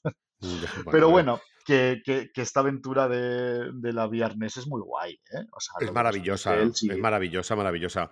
Bueno, pero de todas maneras, ¿no te, no te recuerda un poco qué película era? Creo que era ¿Por qué le llaman amor cuando quieren decir, decir sexo? Que salía Penélope Cruz, que se metía en el hotel. eh, ¿te acuerdas? Que salía mm, Juanjo Puig Corbé. Eh, tal, Sí, ¿Sabes que sí, me esa película que Penélope Sí, Cruz se esconde para ver a los Beatles está inspirado en ella, total y absolutamente. pues sí, total, total, total. ¿Sabes? Que además hay como, Bueno, hay como un, un- O sea, porque yo creo que Juanjo, Juanjo Puigcorbé creo que es piloto de avión, que también bajan de ahí los Beatles, ¿sabes? O sea, es como que yo creo que todo un pues poco... fíjate tú que sí, ¿eh? Eso es porque sí, la Joana total. Viernes se lo contaría a alguien y de repente, pues Bueno, es una historia, yo creo que es una historia que es voz populi, o sea, yo creo que la gente del, del círculo, así como de la fotografía, del- de las artes y tal, lo, lo- esta, esta historia la conocen hombre, perfectamente. Es que la, la Joana Viernes fue muy, fue muy conocida y, y de hecho, aparte de, de todo esto de desastres naturales, de escenas cotidianas, de, de fotoperiodismo, ¿no? De, de que, que ella hacía también luego eh, fotografía muchísimo, eh, fotografiaban fiestas de gente famosa, y le ha hecho fotos a Lola Flores, a los Borbones, a Clint Eastwood, a Dalí, la Carmen Sevilla, que le hizo unas fotos como sin sujetador, que cuenta la Joana Viernes muy graciosa, que la Carmen Sevilla le dijo, sobre todo que no se me vean los pezones. Le ha hecho fotos a Polanski, que lo de Polanski también es muy fuerte, que se lo camelaron ella y otro Ay, eso no, lo- eso no lo sé, lo de Polanski, no me acuerdo.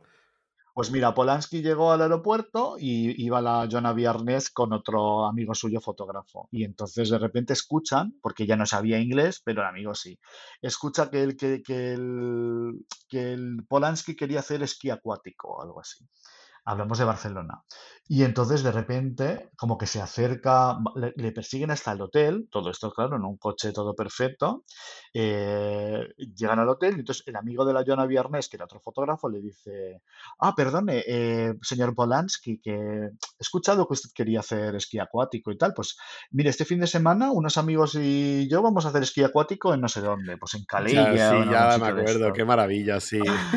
Y entonces ella se hace pasar, o sea, van a una casa en Calella o donde fuera y organizan todo este sarao y entonces ella hace como de la mujer de este amigo suyo fotógrafo. Y entonces ella, desde la cocina de la casa, le hacía fotos. La, la casa era una casa que estaba al lado de la, era como una cala y estaba al lado de donde iban a hacer esta, este- los deportes estos. Y entonces ella desde la cocina, con un teleobjetivo, le hizo fotos a, a Polanski, A sin que Polanski se diera cuenta. Me A encanta, Paul Paul Ansky. Ansky. Imagínate, y entonces estuvieron ahí todo el fin de semana y Polanski nunca se dio cuenta, Paul Ansky nunca se dio cuenta de que le habían, o sea, siendo director de, de actores, ¿no? O sea, Claro. estuvo la Viernes y toda esta gente fingiendo solo para hacerle estas Haciendo el papelón, haciendo el papelón de su vida para conseguir la foto. haciendo el O sea, es que a mí, papelón.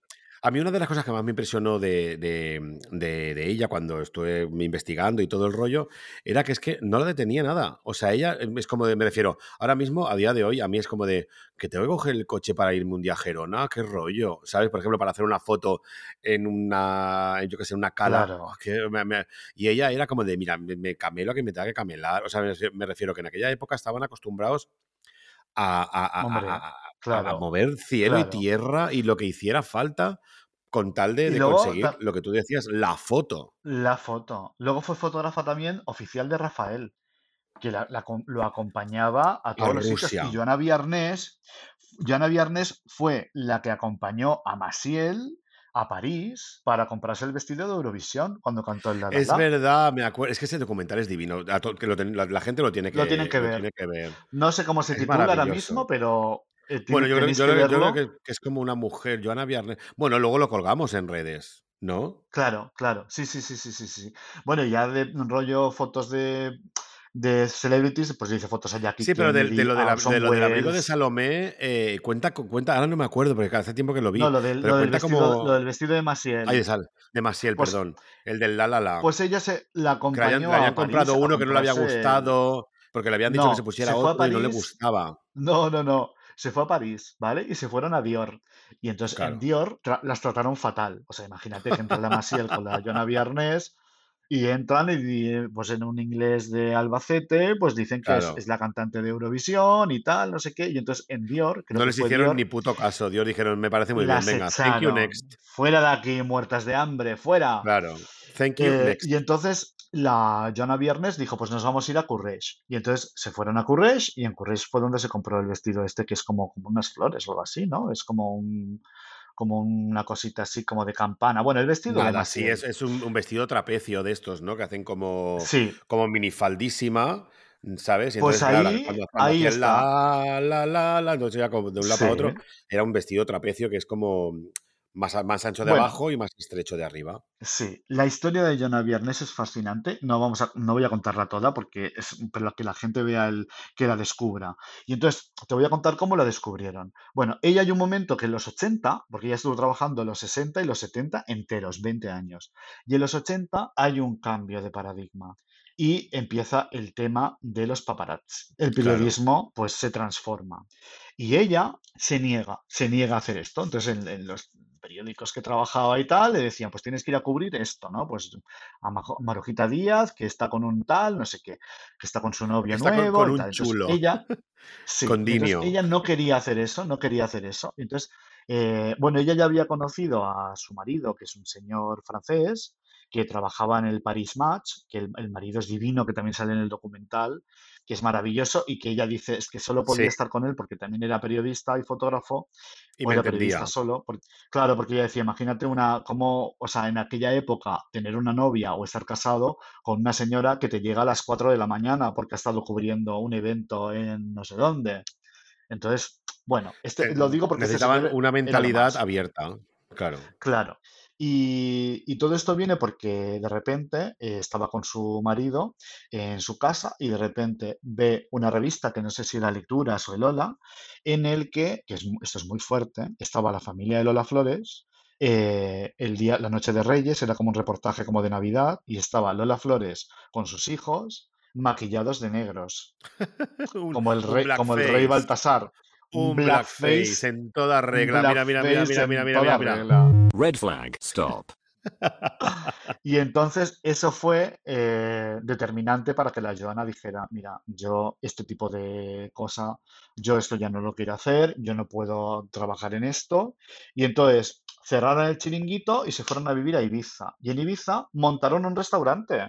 Qué maravilla. Lo, que lo que pasa es que a mí un restaurante me da un poco de pereza, pero qué maravilla irte a vivir a Ibiza con Bueno, todo tu coño, ¿sabes? O sea, imagínate, pues ella tendría su restaurante allí y entonces ¿qué pasa? Que ella como conocía a Carmen Sevilla, a Dalí, a todo el mundo, todo el mundo que se iba a Ibiza de vacaciones decía, vamos a ver a la Joana, a la Juanita Pero yo te digo una cosa, ¿eh? Yo, yo creo que esta mujer tenía como un aura, un- algo maravilloso de que sabía, tenía como don, de gente, sí, porque, porque todo el mundo que habla de ella y todo el mundo que todo, todo, es como que era una maravilla, porque le fue bien todo lo que hizo. O sea, hizo fotografía, un escándalo, se metió en el bolsillo a los Beatles, que me, me refiero, yo qué sé, supongo que los Beatles Poca o broma. sea, por eso, a, a todo el mundo, es que al final de repente luego abres un restaurante en Ibiza, mm, en el culo del mundo, que por cierto sale el restaurante en el, en, en el documental y se ve que es una, es una maravilla, y aún así te sigue, te va Dalí, Carmen Sevilla, que claro que ahora mismo Dalí, Carmen Sevilla no son todas. nadie, no, pero en aquel momento es que eran, eran como, Hombre, bueno, mm, estrellas.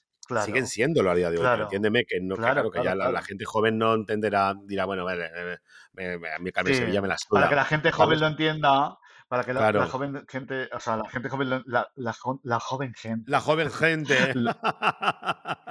se hagan una idea, es como si de repente abriese ahora, pues no lo sé, Dulceida, un, restaurante en, en Ibiza. Bueno, no, y- y O incluso sea, más, no, más que Dulceida no, pero que, pero me refiero a que pues eso, pues que vaya la gente famosa de ahora, ¿no? O sea, esa- es que a Jonah Viernes le tenían tanto cariño, bueno, el Serrat y toda esta gente, Claro, es que, es que que yo creo, que yo pues que se hacía querer, esa mujer se hacía querer mogollón, y era como que, yo, yo- a ver, yo te digo una cosa, para ser fotógrafo te tienes que meter a la gente, tú lo sabes porque tú lo has hecho y yo también lo hago.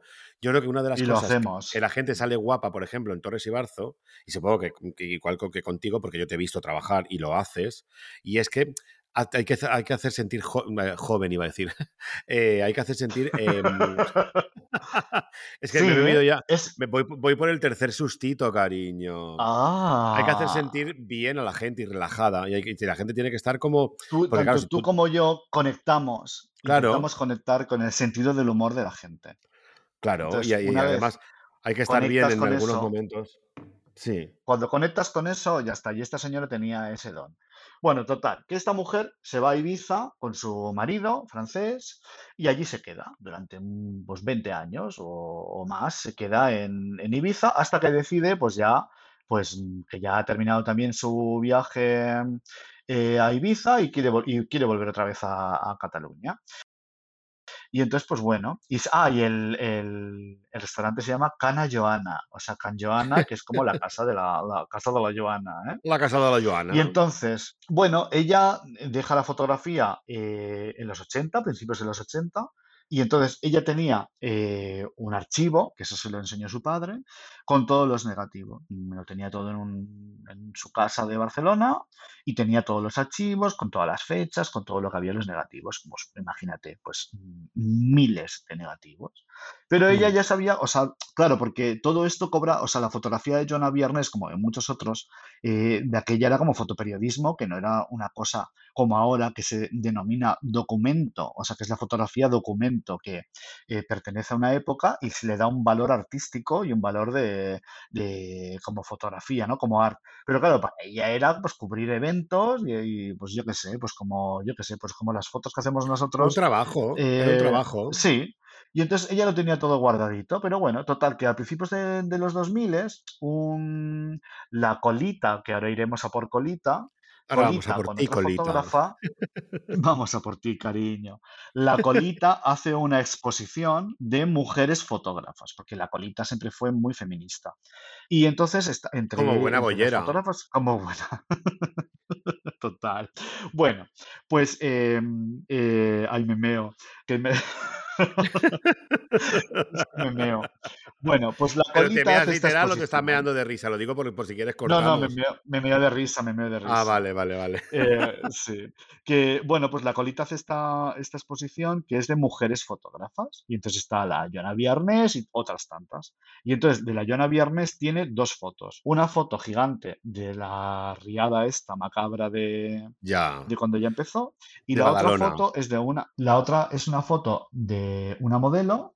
Esta ya era en color, o sea, por eso era el rollo como antagonista, ¿no? De la fotografía de la riada en blanco y negro, pues de gente muerta, ¿no? De cadáveres. pero perdona, Y perdona. ¿Quién, lado, quién, quién comisariaba esta exposición? Colita. colita, Vale. colita. Y entonces, al, o sea, habían dos fotos, una foto de la riada en blanco y negro y otra foto de una modelo como de moda eh, al lado de un helicóptero en color. Y entonces pasa por allí un comisario de arte y dice, pero esta mujer quién es? Porque claro, Joana Viernes, mm, nadie hablaba de ella. ¿Y quién es esta mujer? ¿Quién es esta mujer? Total, que al final se puso pesada y la colita le dio el teléfono de la Joana. Entonces el tío este se pone en contacto con la Joana Viernes y la Joana Viernes, que ya había dejado la fotografía y todo, y esto como que le sonaba como a rarísimo, dijo la Joana. Dijo, pues ahora no tengo tiempo porque me estoy mudando de Ibiza a Barcelona y no tengo tiempo de ponerme a buscar eh, negativos ni nada, porque esto es, la colita le pidió dos fotos y ya se las mandó. Yo tengo un horario cogido este, que no tengo tiempo. Que no tengo tiempo, cariño. Y entonces le dijo, llámame dentro de seis meses, que ya estaré tranquilita, instalada, y hablamos. Pues a los seis meses le llama el tío este y le dice, hola Joana, ¿qué tal? Que soy la pesada de la que quiero hacer una exposición, quisiera ver tu, tu material. Y la Joana le dice que no. Total, que está dos años. Dos años diciéndole que no, que no, que no, que no. Total, que luego no sé cómo se unen los astros, y no quiero ser, eh, alargarme mucho, que de repente aparece el documental. O sea, como alguien que de repente se interesa también por la Joana y Pero, una, es que "Hacemos no, eso no, no me acuerdo. ¿Quién- ¿El documental quién lo hace? ¿Lo hace una, una productora o lo hace alguien así como de manera No personal? te sé decir ahora, no te sé decir. O sea, como que había gente que estaba como interesada en la obra de, de la Joana, pero mm, ella no estaba por la labor porque, que- porque para ella eso no, no- para, para ella eso no era una cosa, no era una cosa importante, ¿no? Lo que había hecho ella. Y entonces de repente este comisario al final, cuando se surge lo del, lo del, lo del documental, entonces accede, hablamos ya de que Joana tiene ya como setenta y pico años, una señora ya mayor, una tieta, tieta. sí. Total, que este tío, el comisario, cuando va a casa de la Joana Viernes y ve el Y ve todo el archivo y ve archivo, que hay claro, más, flipa. y ve que hay más de 70.000 negativos y de repente ve pues fotos de Lola Flores en una fiesta, eh, yo qué sé, fotos de Rocío Dúrcal, de Marisol, De Paul de, yo qué Ansky. sé, de Paul Ansky, de los Beatles, de, bueno, pues todas las fotos de moda y ve todo el trabajo de, de las fotos de los Beatles en, el- en la habitación del, del hotel, todo esto hablamos de, de unas fotos preciosas en blanco y negro, ¿no? Que eso también le da como una dimensión a la Bueno, el fotografía. blanco y negro siempre es romántico. Siempre mola. Claro. Y todas las fotos de Rafael y tal. Y entonces, pues bueno, le dicen, mira, cariño, eh, ella vivía en Terrassa, perdona, no en Barcelona. Dice, vamos a hacer una exposición con esto. Y ahí hicieron la primera exposición y ahí fue cuando de repente los medios y todo el mundo, ahí empezó ya el mito de, de. Joana Viernes. Todo el mundo empezó, pues eso, ¿no? El valor de que era fue la primera mujer fotoperiodista de, de, de España en, un- en un momento tal, ¿no? Y, y luego la visión que ella tenía, ¿no? Que era un poco como Diane Arbus, que se Bueno, iba por las calles. Es es otra cosa lo de Diane Arbus, pero que era eso, ¿no? El fotografiar eh, una época y, un- y un- y una Claro, es sociedad. que lo, que lo que te iba a decir es que, por ejemplo, eh, Carolina Herrera tiene una frase que a mí me encanta y me ha perseguido toda mi vida porque la metí en un cajón. o sea, eh, Carolina Herrera de- decía, si te hacen una foto profesional con una luz profesional y un profesional y no te gusta en el momento, métela en un cajón porque dentro de dos años la abrirás, ese Claro. ca- la abri- abrirás y, y dirás, qué guapa, qué maravilla, qué bien hecha, qué todo, porque en ese momento, y me Eso me lo parece una frase dijiste. maravillosa.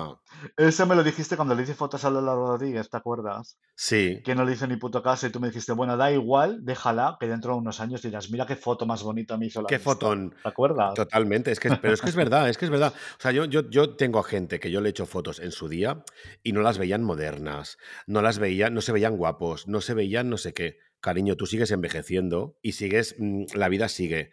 Cuando, la, cuando el paso del tiempo, esa foto como que la, la tiñe de un, de un halo de, de, yo qué sé, de, mm, no sé cómo decirlo, de pozo, ¿sabes? sí, total, Te ves y dices, total. qué joven, qué guapo, qué maravilla, qué Ya te la foto gustarás. y ya te gustará. O sea, igual no te gusta ahora. Entonces, claro, por eso te digo que me refiero que esa- la- ese archivo de Joana Viernes, que lo tenía ahí en un cajón, que ya no le Imagínate, estaba, no le estabas dando imagínate. ninguna importancia. Por lo- a- afortunadamente no lo quemó como, como otros que queman todo el Pues archivo. mira, es precioso, es precioso que, que, bueno, pues como yo, que te- yo todas las fotos de, de que empecé a hacer en los años 90 y tal, que eran con negativos, no tengo ni un solo negativo. Pues O sea, muy no tengo nada, que me encantaría tenerlo ahora. Ya, Yo lo tengo, ¿eh? yo sí que lo tengo. casa, yo es que como me fui de, o sea, yo no, te- no- no he tenido casa, entonces al a la casa de mis padres, cuando me fui de allí, no me lo podía llevar todo y todo, toda la mierda, por ahí tenía negativos y tenía todo cosas que Ya. mm, no me gusta ser para nada eh, nostálgico, pero cuando lo pienso digo, joder, cómo me gustaría tener ahora todos esos negativos de todas las fotos que yo hacía de moda. y se marchó. Todo eso lo he perdido. ¿Sabes? Entonces, pues bueno, ¿Quieres que te chica, cuente una, una historia mm, así, una micro, mi- mini historia? O sea, tú claro. sabes que yo, yo mi, toda mi, o sea, mi, mi verdadera carrera no es gestor de eventos como soy ahora. Yo he sido Sí, escaparatista. Y yo cuando a, a día de hoy claro. todavía sigo, sigo soñando con que vuelvo a ser escaparatista. O sea, esto es fuerte, ¿eh? Me Ah, sigue sí, pasando en sueños. mínimo una vez sueño que vuelvo a ser escaparatista de Stradivarius. Que no lo digo de broma, ¿eh? Bueno, eso O sea, háblalo con tu psicóloga. ¿Tú tienes psicóloga? sí, pero si es que me da Pues igual, es que no, es que no. a ver qué te dice. No, porque Bueno, yo, por puedes. ejemplo, es- Bueno, yo, pero si es que ya lo sé yo, yo, cariño. es la yo responsabilidad. vuelvo a... Claro, yo creo que, eh, que quieres volver a ser escaparatista como volver a ese punto de tu vida en la que se suponía que eras feliz y que hacías algo que te, que te encantaba. Sí, Y, y quieres subir un poquito como de las responsabilidades de ahora y de todo ay, rollo. A mí me claro, es pasa que es eso.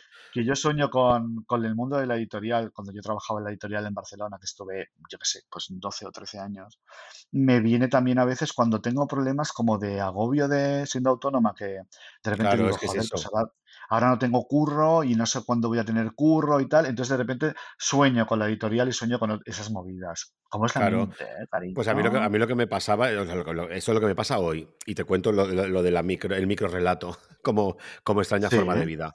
Em, lo que me pasaba es que, claro, yo, yo, tú tienes que hacer escaparates y cada día hacías un escaparate, dos, pero claro, cuando no había la- las cámaras digitales ni los móviles, claro, tú tenías que sí, hacer, te daban una cámara de usar y tirar y tú hacías un- la foto de un escaparate, pero claro, tú comprabas una cámara y las cámaras siempre eran 24 más 3, ¿sabes? O sea, sí. entonces eran 27 fotos. 27 Y había, fotos. o 36 más 2 o algo así. Entonces, claro, Y había veces claro, que las primeras, la 1, la 2 y la 3 no salían a veces, ¿te acuerdas? Pues claro, salían rarísimas, claro, totalmente. Entonces, a mí lo que, me- lo que me pasaba era que yo, claro, yo, yo pues de repente, siete, bueno, cinco días que tenía en la semana, a dos o tres escaparates por día, según como lo rápido que eras, pues claro, pues tenías, eh, y tú, te- tú le tenías que mandar a tu jefa, en mi caso era una mujer, yo le mandaba, le mandaba Claro. mm, las fotos cada semana, era como de en un sobre las fotos a Madrid, porque vivía en Madrid. Entonces, claro, yo tenía Para que ella eh, viera que el escaparate había quedado todo perfecto. todo divino, claro. Entonces, eh, claro, a mí me sobraban siempre para poder revelarlas.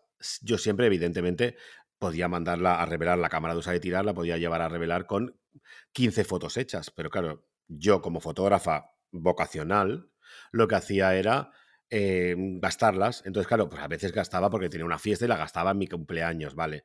Pero la mayoría de las veces, y me dio por hacer, por fotografiar, que las tengo aquí y verdaderamente son maravillosas, ¿eh? Me dio por fotografiar eh, grafitis, street art y cosas así, ¿sabes? Y de repente, de Sí. repente, tengo fotografiadas ahí durante un año o dos, aparte de las propias maniquís. Claro, las maniquís, aunque te parezca una tontería, Sí. las maniquís, eh, las, las maniquís envejecen, igual que las personas. Hombre, En- claro, claro, porque, la- claro, porque las modas evolucionan y las modas, mm, claro. ¿sabes? Se modernizan y tal.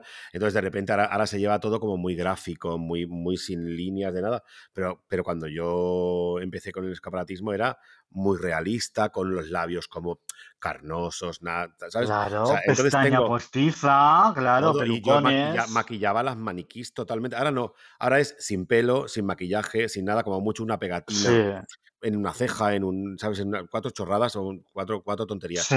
Y son, suelen ser blancas, negras, color carne, ¿sabes? Entonces tengo un archivo de, por ejemplo, de Miss Van. ¿Te acuerdas de Miss Van? ¿Cómo no me voy a La, acordar de Miss Van? Sí, pues Miss sí. Van, que a mí yo era súper fan de Miss Van y me acuerdo de, de perseguir todos sus grafitis, que de hecho eh, hace poco le, le escribí. Le dije, digo, Ah, mm, sí. querida, Vanessa se querida, llama, ¿no? Vanessa, sí. Pero claro, yo, yo en plan broma, en plan de querida Miss Van, eh, te- si te interesa, tengo, mu- tengo muchas fotos de, de esa época y tengo muchas fotos de, Sí. de, de tal, tal, tal.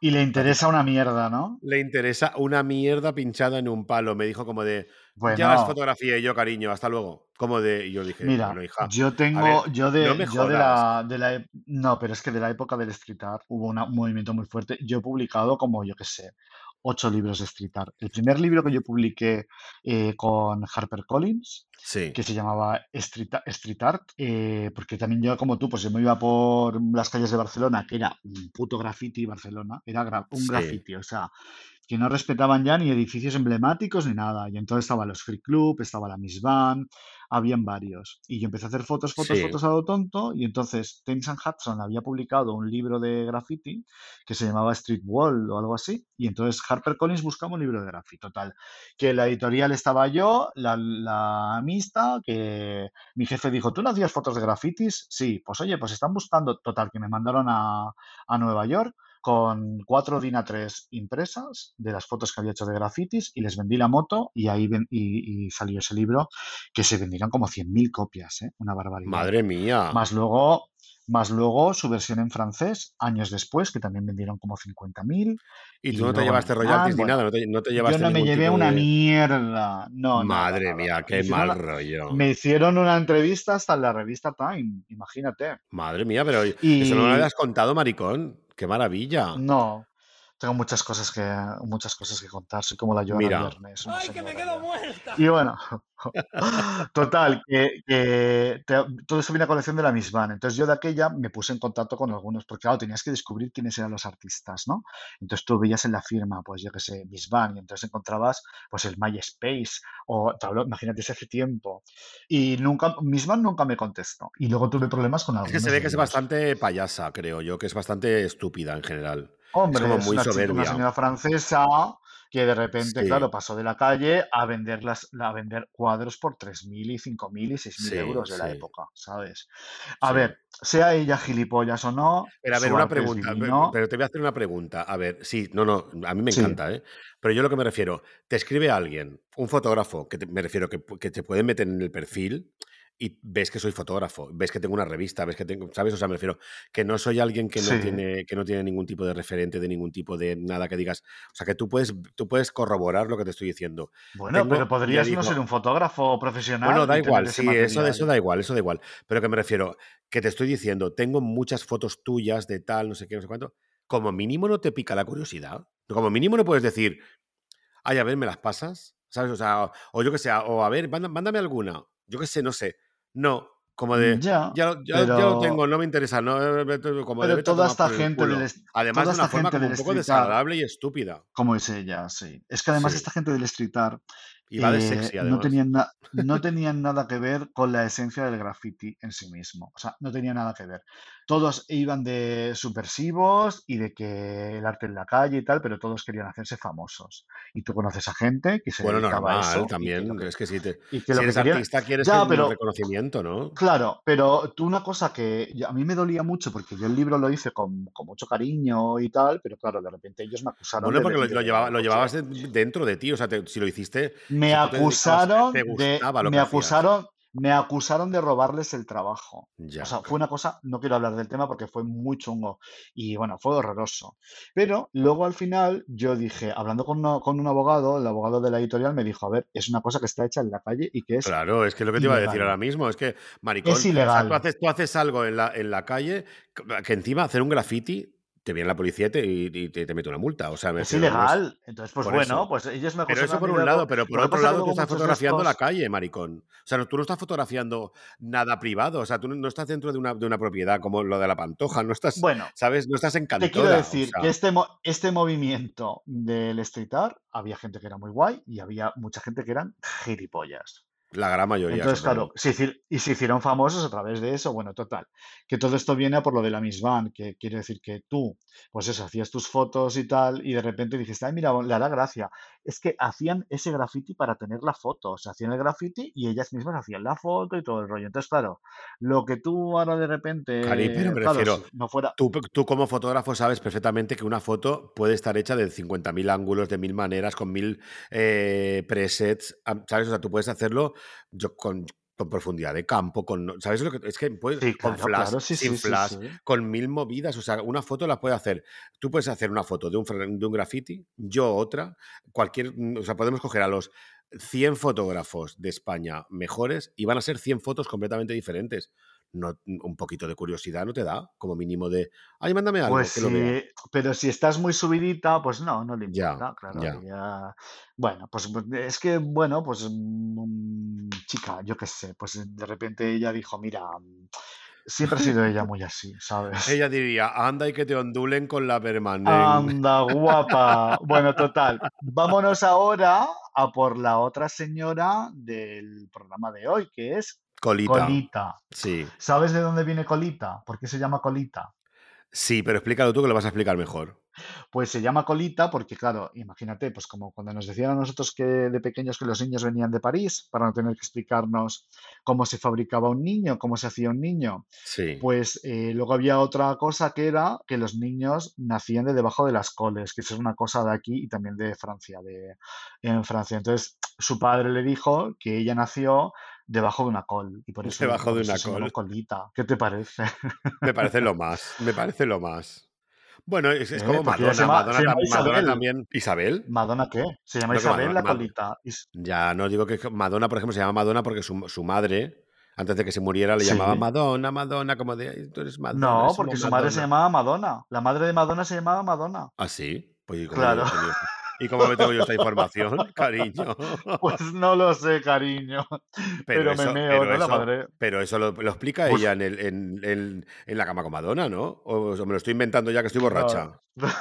No lo sé, Antonia, pero la madre de Madonna se llama Madonna. Por eso se llama Madonna ella. Es un Bueno, pues, canadiense. Pero a ver un momento, una pregunta. ¿No puede ser que la madre de Sí. Madonna se llamara Madonna y le llamase a ella Madonna también? ¿Las dos cosas?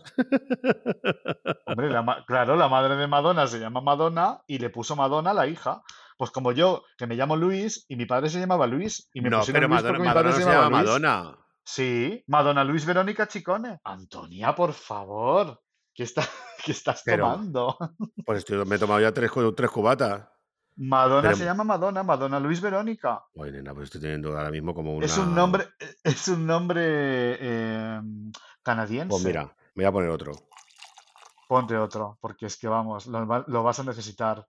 Venga, vamos a por la recta Sí, es final. verdad, es Colita. verdad. Ah, bueno, pues La colita, pues es colita. hija. Colita, pero, pero Colita explícalo es tú que te explica mucho mejor. Si yo me lío siempre explicando las cosas. Mira. yo me las sé, pero luego me, me La colita, explicándolas. la colita es coetánea de, de la Joana Viernes. Sí. Tienen cosas en común. Una, que ambas, esto es una, mucha de la gente que nos escucha dirá imbécil, pero es que ambas pues tienen ese rollo que eh, de la fotografía en blanco y negro. Mucha gente dirá, claro, porque de la época de los años 50, 60, bueno, en los 60 ya empezó a ver el, el color, pero que bueno. Y entonces eran coetáneos de, eh, pues de, de esa España triste, atrasada, eh, poco culta, ¿no? Bajo la directura, dire- dictadura Bueno, ya sí, pero eso, eso era España, pero refiero, ellas, ellas se movían en, un- en unos círculos muy cool y muy maravilla. Bueno, sí, Lo de sí, la sí, Ghost pero, Divine, eh, todo ese jaleo. Claro, ahora contamos todo eso, ahora comentamos todo eso. Claro, la colita sí que era, por ejemplo, más bohemia. Por ejemplo, la Joana Viernes no, la Joana Viernes venía de oficio, Era una guerrillera, padre. era una guerrera. Claro, la colita de pequeña, su padre le regaló una, una Porque cámara de era, porque era fotos. una pija, es que ella, ella decía Claro, siempre que la que, que, claro, que le regaló una cámara de fotos y claro, eh, su padre se iba y cuando volvía le traía las fotos reveladas. Es que eso no es, mm, son como, to- reveladas, claro. como todas las de la movida, como Nacho Canut, la Berlanga, la Cucalele, que claro, estaban niños, niños bien, bien. claro, claro. Claro, la, la colita, por ejemplo, como bien dices tú, su padre le regaló una cámara que se llamaba Baby Kodak, que era como cuadrada, así como medio de juguete, y eso exactamente, o sea, él, él se iba a trabajar durante toda la semana, ella le hacía fotos a sus gatos, a sus perros, a la familia, y cuando venía el padre de vuelta el fin de semana, le traía los, los, Los carretes revelados, claro, las fotos. Tú imagínate, o sea, yo te digo una cosa, yo, a mí mi padre me regaló una berlisa cuando yo iba al Sí, instituto. qué guay la berlisa, La sí. berlisa, claro. Y tenía otra antes que tenías como que medir la distancia entre donde estaba el modelo o la modelo y el fotógrafo. Entonces tenías que decir, de aquí a allí más o menos hay 10 metros, que había veces que me equivocaba. Y claro, pero, pero yo, yo, era, yo era un afortunado porque yo de repente me acuerdo que yo muchas veces le decía a mi madre, mamá, necesito dinero para revelar las fotos. Y mi madre me decía, ¿y eso? No sé qué, entonces, pero me lo daba. Y, me acuerdo que, que mis, que mis compañeras de mis modelos del instituto me decían, es que tú, yo para mí, o sea, para, para nosotras, tú es que eras millonario, porque tú podías revelar. Y yo decía, millonario, yo, maricón, ¿sabes? Y era porque, porque simplemente mi madre, me, de vez en cuando, no siempre, me daba para revelar un carrete de 24 o 36 fotos, ¿sabes? es que era caro, ¿eh, cariño? pero por eso te digo que es que era una cosa que ahora, ahora con los móviles lo vemos súper barato, súper fácil, todo perfecto, cariño. Pero en aquel momento, revelar un carrete, no me acuerdo cuánto, cuánto dinero era, pero, o sea, es que no era, no era, Pues era 2.000 cero barato. pesetas, sí, sí. Era, era, era Es que bastante además, caro. y el, y el valor que le dábamos a esas fotos, ¿sabes? Claro, Porque y es que que era ahora, one claro, shot, el o sea, era móvil. un disparo. O sea, era one Sí, shot, sí, sí, sí, chao, sí. ¿sabes? Y, y sí, claro, o sea, no, no era una cosa que, que tuviera todo el mundo. Entonces, claro, si estamos hablando de que Jolita tiene, tiene ahora 82 años y nació en Ya, los años ella, ella- 40, pero, pero ella contaba como que cada semana su padre le traía las fotos por nuevas eso, y le daba un carrete nuevo, con lo cual, claro, le daba un carrete estamos y cada semana hablando, tenía mm, refresh. estamos hablando de los años 40, cu- años 50, yo qué sé, mi- Yo creo que mis será padres que son 50 también de la época, pues imagínate, o sea, es que no había cámara de fotos que se, Porque que se preciara, ni televisión, ni nada, claro. Entonces, ella empezó como un hobby y luego, bueno, pues se, rode- se rodeó de, de amigos famosos, que, o sea, perdón, amigos fotógrafos y tal, ¿no? Pues como el Miserats o el Maspons y tal, que eran amigos suyos. Entonces, ella empezó como hobby, ¿no? Desde El pequeñita, más pero Pons es luego el que mira, hizo. Perdona, que igual meto la pata, ¿eh? porque ya sabes que estoy entre borracha y que no me he preparado nada. Lo que estoy hablando es como de lo que yo sé. Eh, el, el más Pons es el que hizo el Flash Flash, ¿o cómo se llama? ¿O Las cosas, las cosas estas para... Sí, me parece que sí. Y todo lo que es el bocacho y todo esto. Ahora, ahora entraremos No, en el pero, pero el- lo, lo del bocacho lo hizo mm, Colita. O sea, yo me refiero, ¿sabes esta- estas que van vestidas como de, pues creo que es Curresh, ¿no? Sí, como, que van como con, con unas sí, sí, cámaras de, sí. de flash, flash, que se- hacen como la A, la M, la L, la no sé qué, que son como Sí, sí, sí, que era el, vestidas ro- como el rollo mod. de... Sí, rollo Sí, mod, ¿no? no De sé de los 60 y Bueno, nos informaremos y lo Bueno, diremos en el siguiente podcast, si es da de igual. Ella de repente lo que dijo, lo que pensó, que esto la une a, aparte de ser coetáneas, la une a, a, la Joana, eh, que ella de repente eh, quería ganar dinero con eso. O sea, ella quería profesionalizarse y como y ella pues bueno pues fue también fotoperiodista la, la colita fue fotoperiodista pero claro eh, el primer trabajo que tuvo la colita por ejemplo fue fue con Carmen Amaya la, Ya, eso es lo más. Sí. Que de y hecho hizo una exposición en Córdoba, creo, ¿no? En Córdoba, sí, creo que fue en Córdoba. en la mezquita de Córdoba Qué la maravilla. Sí. Ella empezó a hacer fotos, eh, o sea, su primer trabajo así como fuerte fue con Carmen Amaya para la película Los Tarantos. Y entonces ella ya hacía como de foto fija, un poco, ¿no? De hacer como making of y demás. Y entonces se fue a, a Madrid durante un año y, hacía fotos Pero, pero una pregunta, perdona que te, que te interrumpa. Ella dice que cuando ella vio cantar a Carmen Amaya la primera vez, se quedó, se quedó le entró una cosa por dentro que se, que se puso a llorar. como si fuera un huracán que me atraviesa. También cuenta como que supongo que sería la juventud, todo el jaleo, todo eso, la Hombre, novedad. eso le emocionó, todo. claro. Le emocionó tanto que dice que es- está buscando desde entonces hasta el día de hoy, busca volver a sentir esa, esa emoción y esa sensación de ver cantar a Carmen Amaya y bailar a Carmen Amaya, porque supongo que la canción esa de Se murió Carmen Amaya y el mundo entero lloró, ¿sabes? O sea, es como que, como que ella, sigue fenómeno, buscando claro. el- esa sensación. En Montjuic, arriba de Montjuic hay una escultura de Carmen Amaya que yo siempre que paso digo, qué maravilla. Claro. Y está ahí como que pasa como desapercibida. Es que Carmen Amaya y lo que era el, el folclore y toda la idiosincrasia de gitana y tal, en la época de los 60 y los 70, eh, era una cosa como muy valorada y como, eh, o sea, que esta gente, la Carmen Amaya llenaba teatros y llenaba bares, iba toda la gente de la alta sociedad, era una cosa, el flamenco era una cosa muy valorada, ahora está como más Bueno. denostado, creo yo. Bueno, Como según, todo. según, según. Ya, pero bueno, pero como que de aquella era como todo un... Ahora está, está pues más, yo creo que yo lo, que lo que está es más explotado. Lo- ahora mismo. La gente es como de. También. Como que es como de venga, ponte ya a bailar, como una Y- perra hedionda. y más de- y- pero bailame, más denostado también. Sí. Pero más sí. denostado, yo creo también, porque la gente joven de hoy en día, pf, lo único flamenco que conocen, tristemente, es Rosalía. Rosalía. No saben quién fue Lola Flores, no saben quién fue Carmen Amaya, no saben quién fue Antonio el bailarín, toda esa cultura, el- como yo creo que en el sur sí, claro. Bueno, y la, rumba sur catalana. sí. mm, Sí, bueno, claro. Sí, es que allá abajo, claro. mm. Está, pero está denostado, está o sea, está como caído como en el olvido. Sí. Pero bueno, en la época era como lo, como lo más.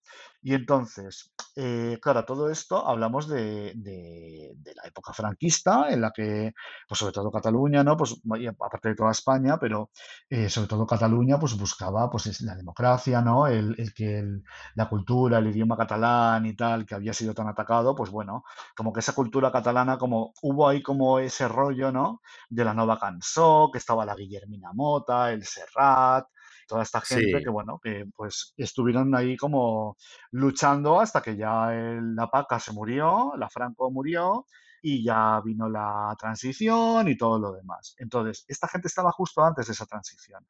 Y entonces, eh, la Nova Cançó, eh, pues por ejemplo, ya fue la fotógrafa oficial de Serrat, De eh, por ejemplo, la portada del disco, del disco Me- Mediterráneo es de la Colita. A mí me chifla esa foto, me flipa. Sí. Bueno, es Pues que de hecho, de hecho, de hecho era como un poco la, la fotógrafa oficial, un poco de Serrat, ¿no? Era la fotógrafa oficial, sí, sí. La, Sí. la Colita se proclama como la fotógrafa oficial de Serrat. Y a la, y a la Guillermina Mota, que tú sabes que soy muy fan, también le hice muchísimas fotos. De hecho, yo, que yo Sabes que, un amigo que que la Popper conoce se cerra siempre con. Bueno, últimamente ya no tanto porque la gente joven no lo celebra nada, pero siempre cerrábamos la Popper con el ramen a nena, ¿lo sabes? Ah, qué Tú, maravilla. ¿Te tú acuerdas que en, a una, en a los huevos tuyos, en a los huevos tuyos cerrabas siempre con Xanadu, ¿verdad? Y yo, yo cierro con, Sí, con ramen a abríamos, nena. Abríamos y cerrábamos Xanadu. Y sabes que yo tengo una canción, una, una maqueta grabada con Remena Nena, que te la mandé. Ah, pero yo ¿No te la he escuchado. No, me la, no, no la he Sí, escuchado te yo la nunca. mandé. Sí, sí, sí, la escuchaste, la Pues escuchaste. vuelve. Dura un Sí, minuto. igual estoy, igual hace, estoy po- borracho. hace, hace poco dije, joder, me gustaría acabarla, porque tengo todas las voces que grabé y me le iba a hacer, la, la música me la iba a hacer Barón Dandy. Y entonces tengo como una maqueta, pero al maravilla. final no se llegó. Y tengo el Remena Nena cantado por Jet Mansfield. Precioso, súper bonito. Qué maravilla. Pues Bueno, otra vez que total. no me acuerdo. Mira, te voy a hablar del tema de la Ghost Divine, ¿vale?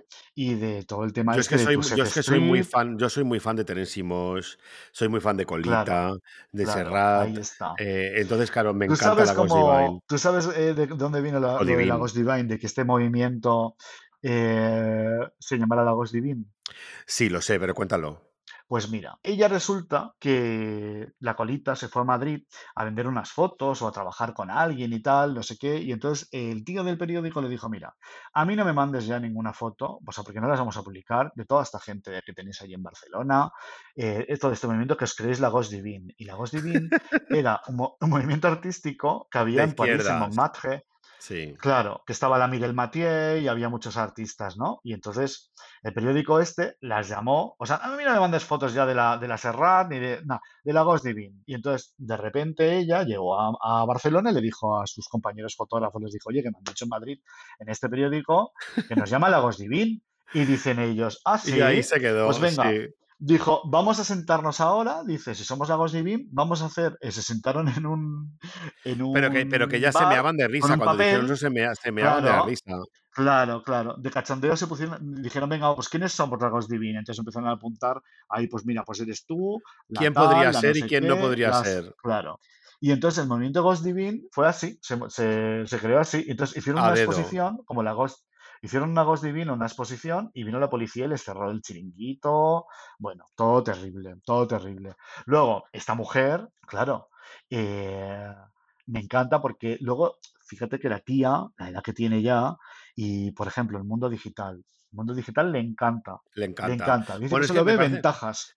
Pero claro, es que me parece muy fuerte. Claro, es que, o sea, una fotógrafa o un fotógrafo que se quede anclado en el. Es que ya no mola. Bueno, da igual que sea fotógrafo, eso se puede trasladar a cualquier otra profesión. O, o, o sea, es renovarse o morir. O sea, no me jodas. Y ella tiene ese espíritu de decir, Claro, mira, cariño, que, o sea, además ella lo dice, que siempre lleva un móvil, una camarita, un lo que sea, en el, en el, en el bolso, porque en ella, bolso, ella, ella lleva y ve como el, como el ojo público, la película esa del ojo público, que no sé, no sé si la recuerdas, pero es que es sí, maravillosa a nivel fotografía. En la revista de Joe claro, Pesci, la película esta del ojo público, que lo ve todo con sí. ojos como de fotógrafo, que de repente es como de ¡flam! y está viendo algo y ¡fum! y le, pega como el flash para que esto es una foto, esto no sé qué. Es que, Yo, yo- es que lo que le ¿sabes pasa a Colita. pasa? Que estas tías, tanto la Yona Viernes como la Colita, y la Colita porque est- sigue en activo, que ella dice que ella dice que cuando se apague, eh, cuando ella se apague, se apagará su cámara también. O sea, Claro, ella va a estar claro. hasta la muerte haciendo fotos. Ella dice que solo ve ventajas, o sea, que no es que, es que tú tengas que adaptarte a los nuevos tiempos. Dice, oye, dice, perdona, dice, yo antes para hacer una sesión de fotos o unas fotos mm, gastaba 20 carretes, me gastaba un Y un dineral y dineral, luego cariño. Y tenías el factor sorpresa de que se te vele un carrete, de que una foto no haya quedado bien. Y ahora con lo claro. digital haces la foto y ves la foto. Si no es, no es la técnica. O sea, antes teníamos la técnica analógica y ahora es la digital. No es porque que sea una cámara digital tú eh, ya no tiene valor, sino que tú le das la cámara, una cámara digital a 20 personas y tienen que fotografiar una cosa y lo que tú has dicho antes de los grafitis, pues cada uno lo fotografiará desde un ángulo y le dará una personalidad, etcétera. Entonces, ella me encanta que como una señora que ha vivido, ha trabajado en los 60, en los 70, en los 80, en- o sea, Toda la que de vida. repente diga esto, de que ve ventajas en lo digital, es como un puntito en la boca a toda esta gente que ahora va Claro. de romántica, ¿no? Y todo el rollo. Mira, no me, no me tocáis el, El nabo. el todo. Y luego me encanta porque ella, ella siempre ha trabajado por encargo, ¿eh? Siempre ha re- re- rentabilizado todo lo que ha hecho y decía que ella era una fenicia de la fotografía, o sea, que ella tenía clarísimo que Ya. ella, mm, ¿sabes? O Pero sea, ¿no, te parece, los... ¿no te parece que ella es, salvando muchas distancias, y no quiero que la gente me, apedree, pero es un poco Annie Leibovitz? O sea, me refiero, porque a mí hay una cosa de colita que me, me fascina y es como que siempre ha sido, es como lo de César Lucas. Sabes que han sido siempre como fotógrafos oficiales de, eh, o sea, estos, estos tres personajes que estamos tocando, ¿sabes? Colita, Joana Sí, Viernes, bueno, César Lucas no lo estamos tocando, pero también está, es el, el fotógrafo oficial de sí, Marisol. ya, porque, porque, habla- porque hablamos de, de mujeres fotógrafas en este Sí, por eso. capítulo, pero claro, también está Mas Pons, está Miseras, Sí, o sea, que hay, eh, Roca, o sea, que hay mucha- muchos tíos, o sea, pero claro, hablamos de lo, de lo difícil que era ser mujer, ser mujer en- este mundo de hombres. En Sí, general y encima que fueran fo- fotógrafas, ¿sabes? Que estuvieran metidas ahí. Hombre, yo claro. con Annie Leibovitz no le, o sea, le veo algún, algún, les veo algún, No, hombre, yo, eh, yo te, yo digo, te digo, te digo, por ejemplo, claro, porque Annie Annie Leibovitz Leibovitz era era, millonaria. Bueno, Colita, no es que fuera millonaria, pero entiéndeme que no estaba mal posicionada, bueno, ya, sí, pero bueno, hablamos del stardom eh, estadouni- estadounidense y aquí estamos No, pero déjame sí. que te explique. Sería me, como una, me como refiero, Annie Leibovitz. no, yo me refiero que Annie Leibovitz, evidentemente, estamos hablando de una americana y, en América pues todo es más grande, ¿sabes? Yo, yo a lo que me refiero es que Annie Leibovitz eh, empezó en la revista Rolling Stone fotografiando a los Rolling Stones. ¿Sabes? Eh, entonces era como que, como que de repente estaba, se iba de gira con ellos, se drogaba con ellos, Claro. iba, se metía Se en las habitaciones buenos, con ellos. una buena heroína, claro. Claro, y, y en los conciertos y todo, entonces de repente era como que venga, va, pum, pum, pum. La revista Rolling Stone, aunque ahora sea un dinosaurio, en aquel momento era rompedor porque el rock también tuvo su momento de explosión, que antes se llevaba el soul. Entonces todo este rollo, entonces eh, en el caso este de Colita, eh, igual que Joana Viarnes, ¿eh? pero en el caso de Colita era la, la fotógrafa de Serrat, que Serrat ahora mismo, volvemos a las mismas, es un dinosaurio, pero en aquel momento Serrat, Marisol, Serrat, eh, Claro. todo esto, eran las estrellas, eran la. Rosalía y el Raúl Alejandro de ahora, ¿sabes? Totalmente. Rabo Alejandro. Cumbre, cumbre. ¿sabes? Por eso Sí. te digo, en- entonces eh, es como que, como que a, a la catalana o a la española, según como, como lo mires, era, es como, como que se iban a Cadaqués, a una casa de uno y se iban como todas, eran como, lo- y además lo dice. Hombre, si en iban a casa de Dalí, claro. por eso era, era como, lo dice en varias entrevistas que yo he ido viendo, no sé exactamente ahora mismo en cuál de ellas, pero en, en que decía, éramos jóvenes, teníamos dinero, éramos guapos, eh, éramos todos artistas. Uno era escritor, el otro era modelo, la otra era no sé qué, la otra era fotógrafa, la otra era... la que te- Claro, claro. ¿Sabes? O sea, me refiero, tenían todo a su favor, ¿sabes? Entonces, a mí lo que me, lo que, lo que me hace gracia de, de todo esto es como lo de la Ghost Divine.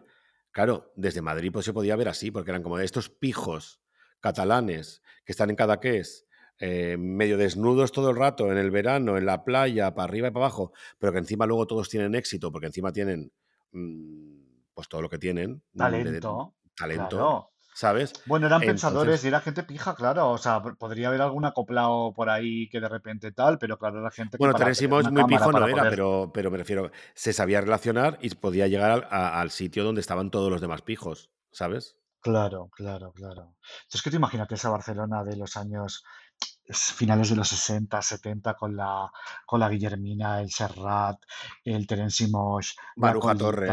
El Bocaccio, la. Teresa Gimpera. Claro, es que Teresa- Digo, es que el claro, es que- es lo más. Es que lo del bocacho es una cosa que se merece un podcast entero. Yo es que, yo es que no sé, claro, tú no creo que no, no fuiste a verla, es que yo fui a ver a una exposición.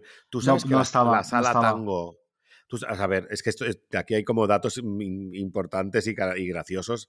O sea, eh, Boccaccio cuando fue Boccaccio y lo de Tu Set Street y todo eso, que es donde está el Flash Sí. Flash. Que era una cosa como era una cosa importada de, de la Inglaterra, de, las- de los modernos, de los yeyes de Inglaterra. Bueno, de- sí, de todo ese rollo, sí.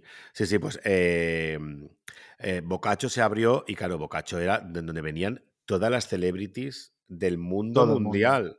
¿Sabes? Entonces venían a, venían a Boccaccio, que estaba, pues eso, pues la, el- el- la típica foto que hizo Colita de Teresa Gimpera con todo el stamping de Boccaccio, de la B de, Bo- Precioso. la B de Boccaccio, que sale ella como así.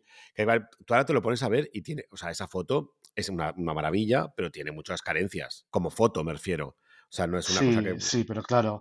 Pero lo que tiene es eso, el, el- el paso del tiempo, esa Teresa Sí. Gimpera que es guapísima, y ese...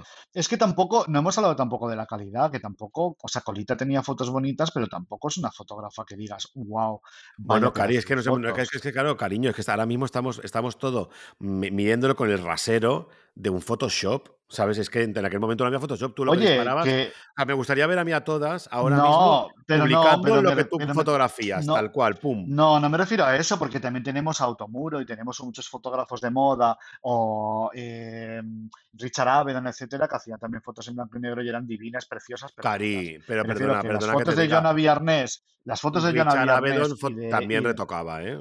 O sea, Bueno, tengo claro, yo. porque se, se retocaba, claro. Pero me refiero a que la- yo lo que estoy diciéndote es que Joana Viernes o Colita no eran fotógrafos que buscaran la foto perfecta, sino que era como el momento. El, el O sea, tenía instante, fotos sí. divinas, tenía fotos divinas, pero que no era una cosa, lo que, por lo que decías de lo de, de la foto de la Teresa Gimpera del Boccaccio, ¿sabes? Que claro, de la época, pues claro, alguien veía una foto de, una foto en general y decían, qué guay, porque no todo el Ya, mundo porque tenía era algo maravilloso, claro, era como de wow. Claro. Sí, sí, sí. Sí, no, pero Era yo- la ver, magia de la fotografía.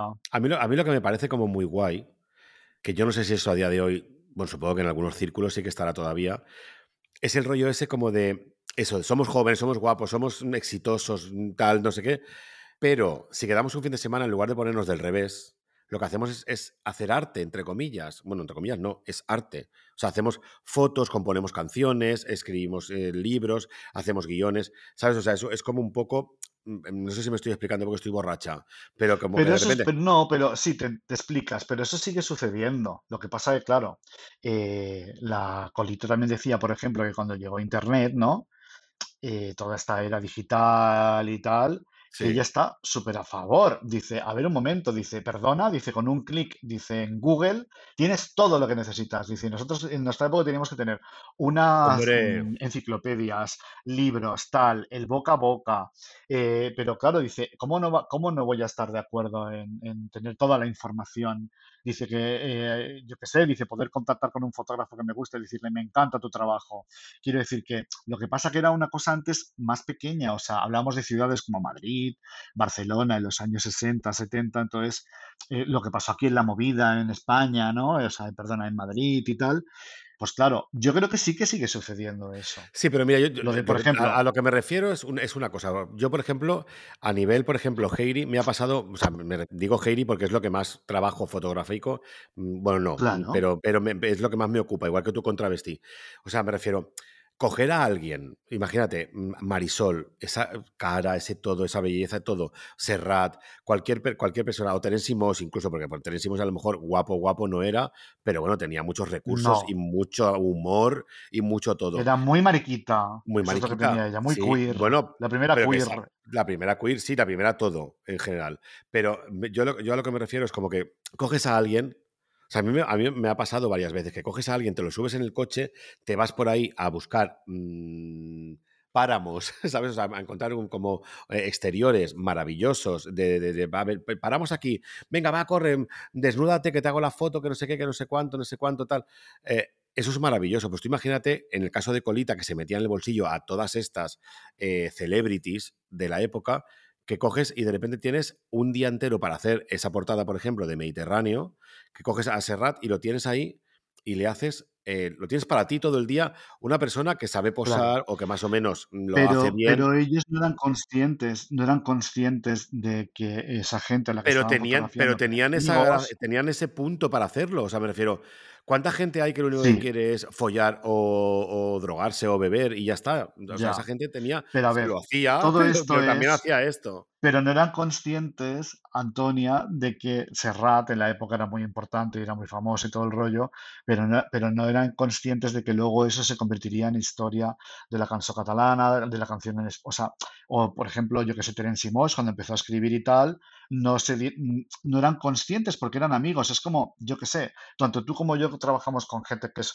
famosa o casi famosa y tal, y trabajas con ellos y tal, porque son amigos o porque los conoces y tal pero no eres consciente de que de repente dentro de, mm, yo qué sé, imagínate que, Ma- que Maite Chumía dentro, dentro de 10 años Ya. es ultra mega famosa.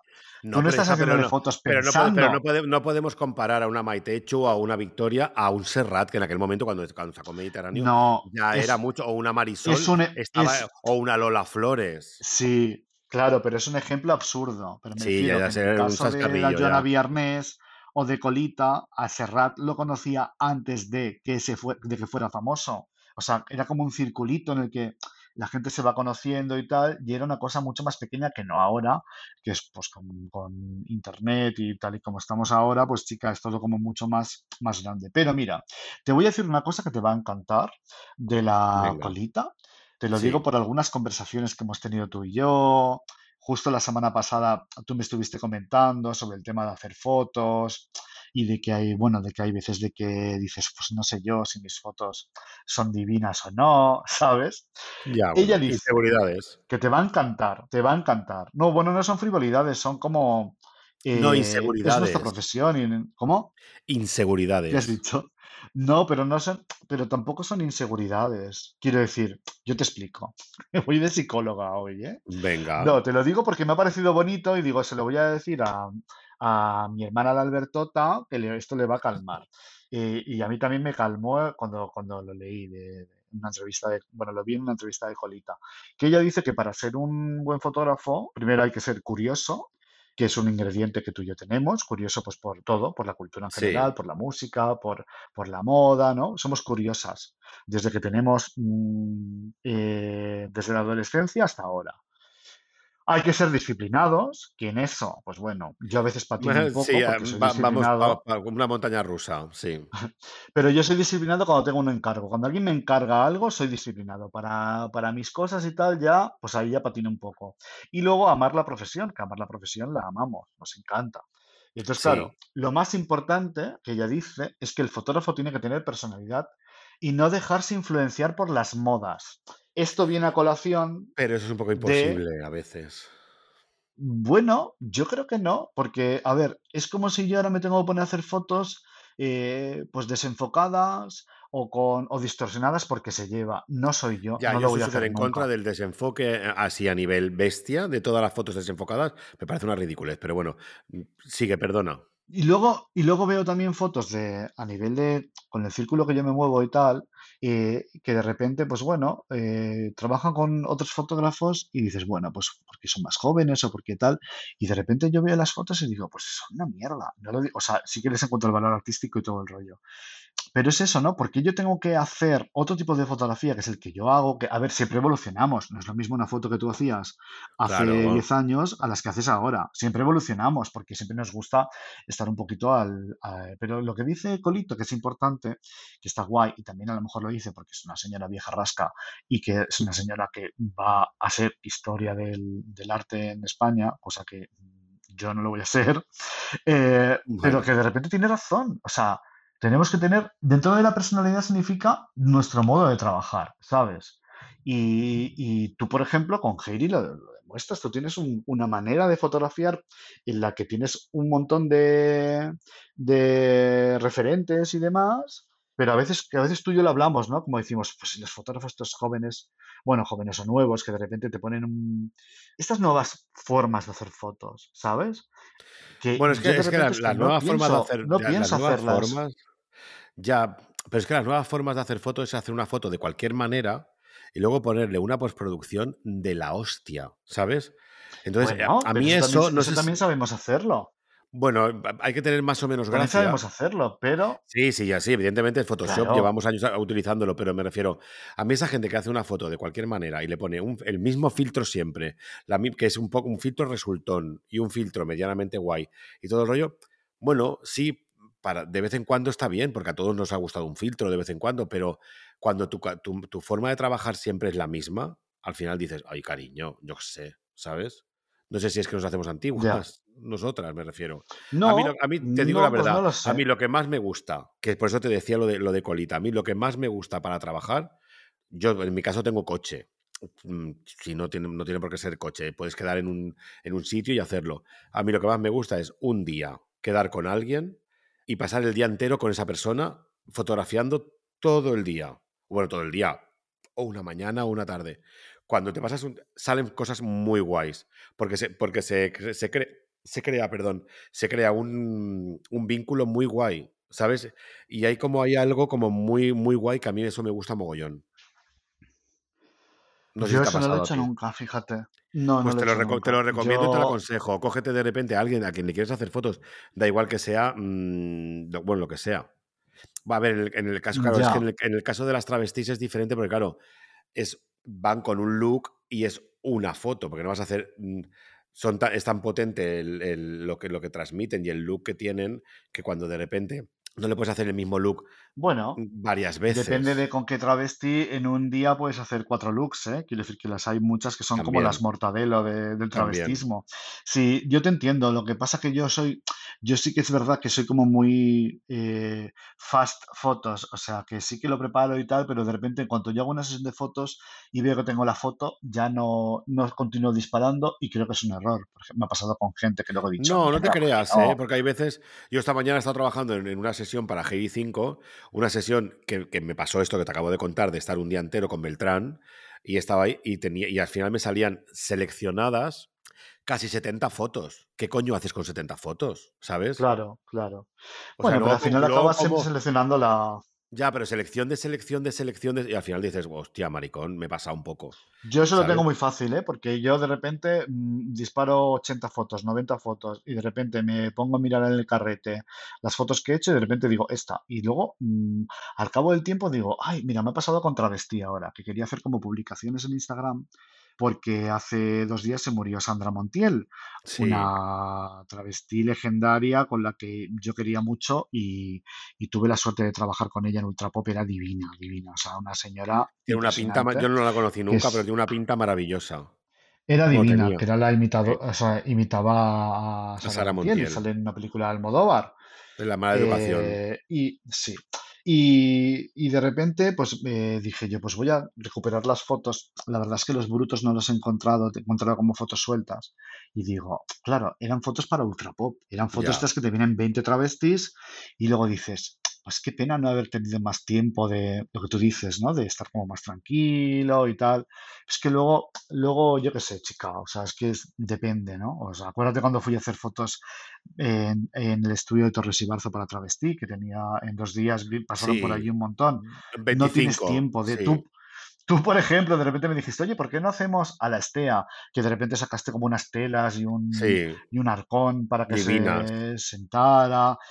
¿Sabes? Mm, A veces no tienes tiempo, pero por eso mi, mi próximo proyecto de a- fotográfico quiero como cuidarlo más, ¿sabes? Como hacer como cositas y tal. Lo que pasa que eso también significa, pues, dinero, Ya, claro, es que es eso, es que no, no, no podemos estar mm, en plan, no- es que es eso, no somos ukalele o, o gente rica, ¿sabes? O sea, me refiero, es que tienes que comer, o Claro, sea, no, no puedes estar aquí, pero claro, claro, evidentemente que a mí me gustaría disparar todos los días, tener mm, dos asistentes que me ponen los decorados, me los quitan, me los montan, me los, me los fabrican, ¿sabes? O sea, es que es como todo como muy guay, que tú dedicarte Es que como a solo, disparar. solo en estilismo, solo en estilismo, en maquillaje, en peluquería, localización y cuatro mierdas que pongas para picar, es dinero, ¿eh? Hombre, Es dinero. mira, yo te digo una cosa, yo desde, desde aquí llamo a cualquier estilista que quiera trabajar conmigo, porque ¿te quieres creer que yo nunca he trabajado con ningún estilista?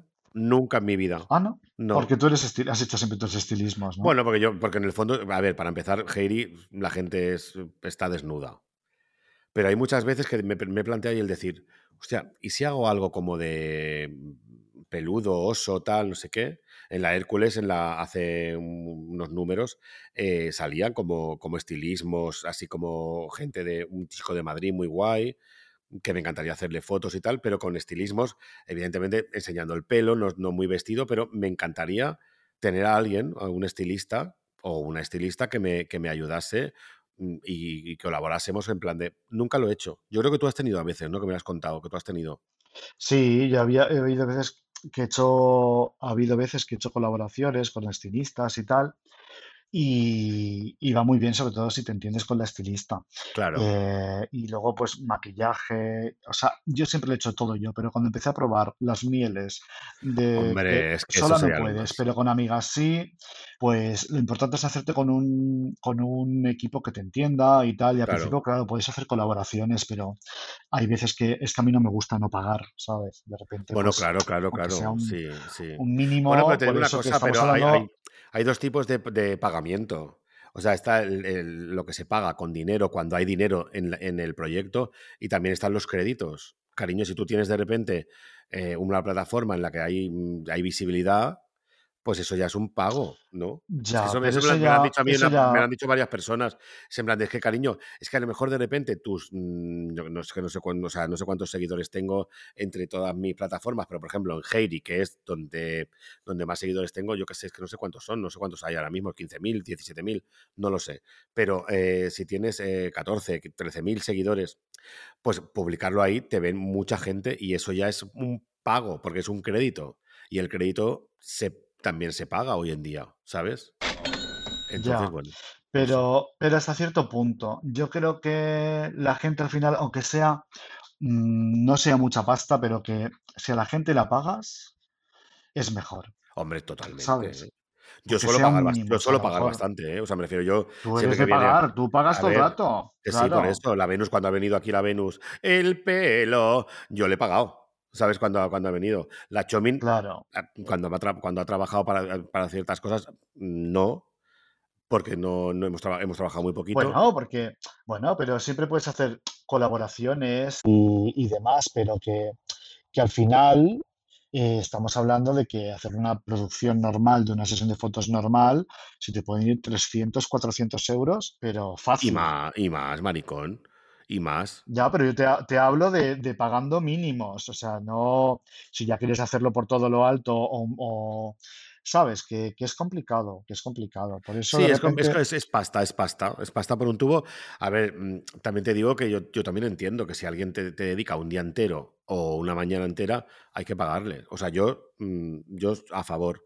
Otra cosa es que tú luego digas, oye, mira, tengo contigo un trato especial, o sea, especial porque colaboras conmigo y nos beneficiamos los dos de todo esto. Entonces, mm, pues las dos partes, me refiero. Bueno, pues eso. ya, Pero, o sea, mm, eso toda la vida. Han sido ayudantes, tal. Yo, si te digo la verdad, estoy buscando un asistente de fotografía. Si alguien, si hay algún asistente de fotografía que controle de Hasselblad, porque me he comprado una cámara Hasselblad, eh, que me llame. Qué lujo, cariño, qué maravilla. Bueno, mira, pues con, con este lujo de la Hasselblad vamos a despedir el capítulo eh, en el que hemos hablado de Joana Viernes y Colita, unas Sí, señoras impresionantes, la Joana Viernes, la tieta que siempre hubiéramos querido tener, y la Colita sería como la tieta solterona fuerta, con sospechosa, un poco, sí, fuertona. fuertona. Eh, pero dos mujeres eh, feministas sin ellas saberlo y Bueno, y, vamos, o y sea, sabiéndolo también. Sí, La Joana Viernes no lo sabía muy bien, la Colita sí, la Colita Colita sí Colita sí. era, era activista ella. Sí. Dos señoras que, si no las conoce nuestra audiencia, tienen que ir corriendo a buscar en, en Porque Google porque además es que les van, les van a encantar, además. O sea, van a, van a Sí, descubrir fotos sí, maravillosas mm, eh, y historias maravillosas. Que yo te digo a ti que la historia, a la larga, mm, les, le- o sea, les, les vendrán de cara la historia.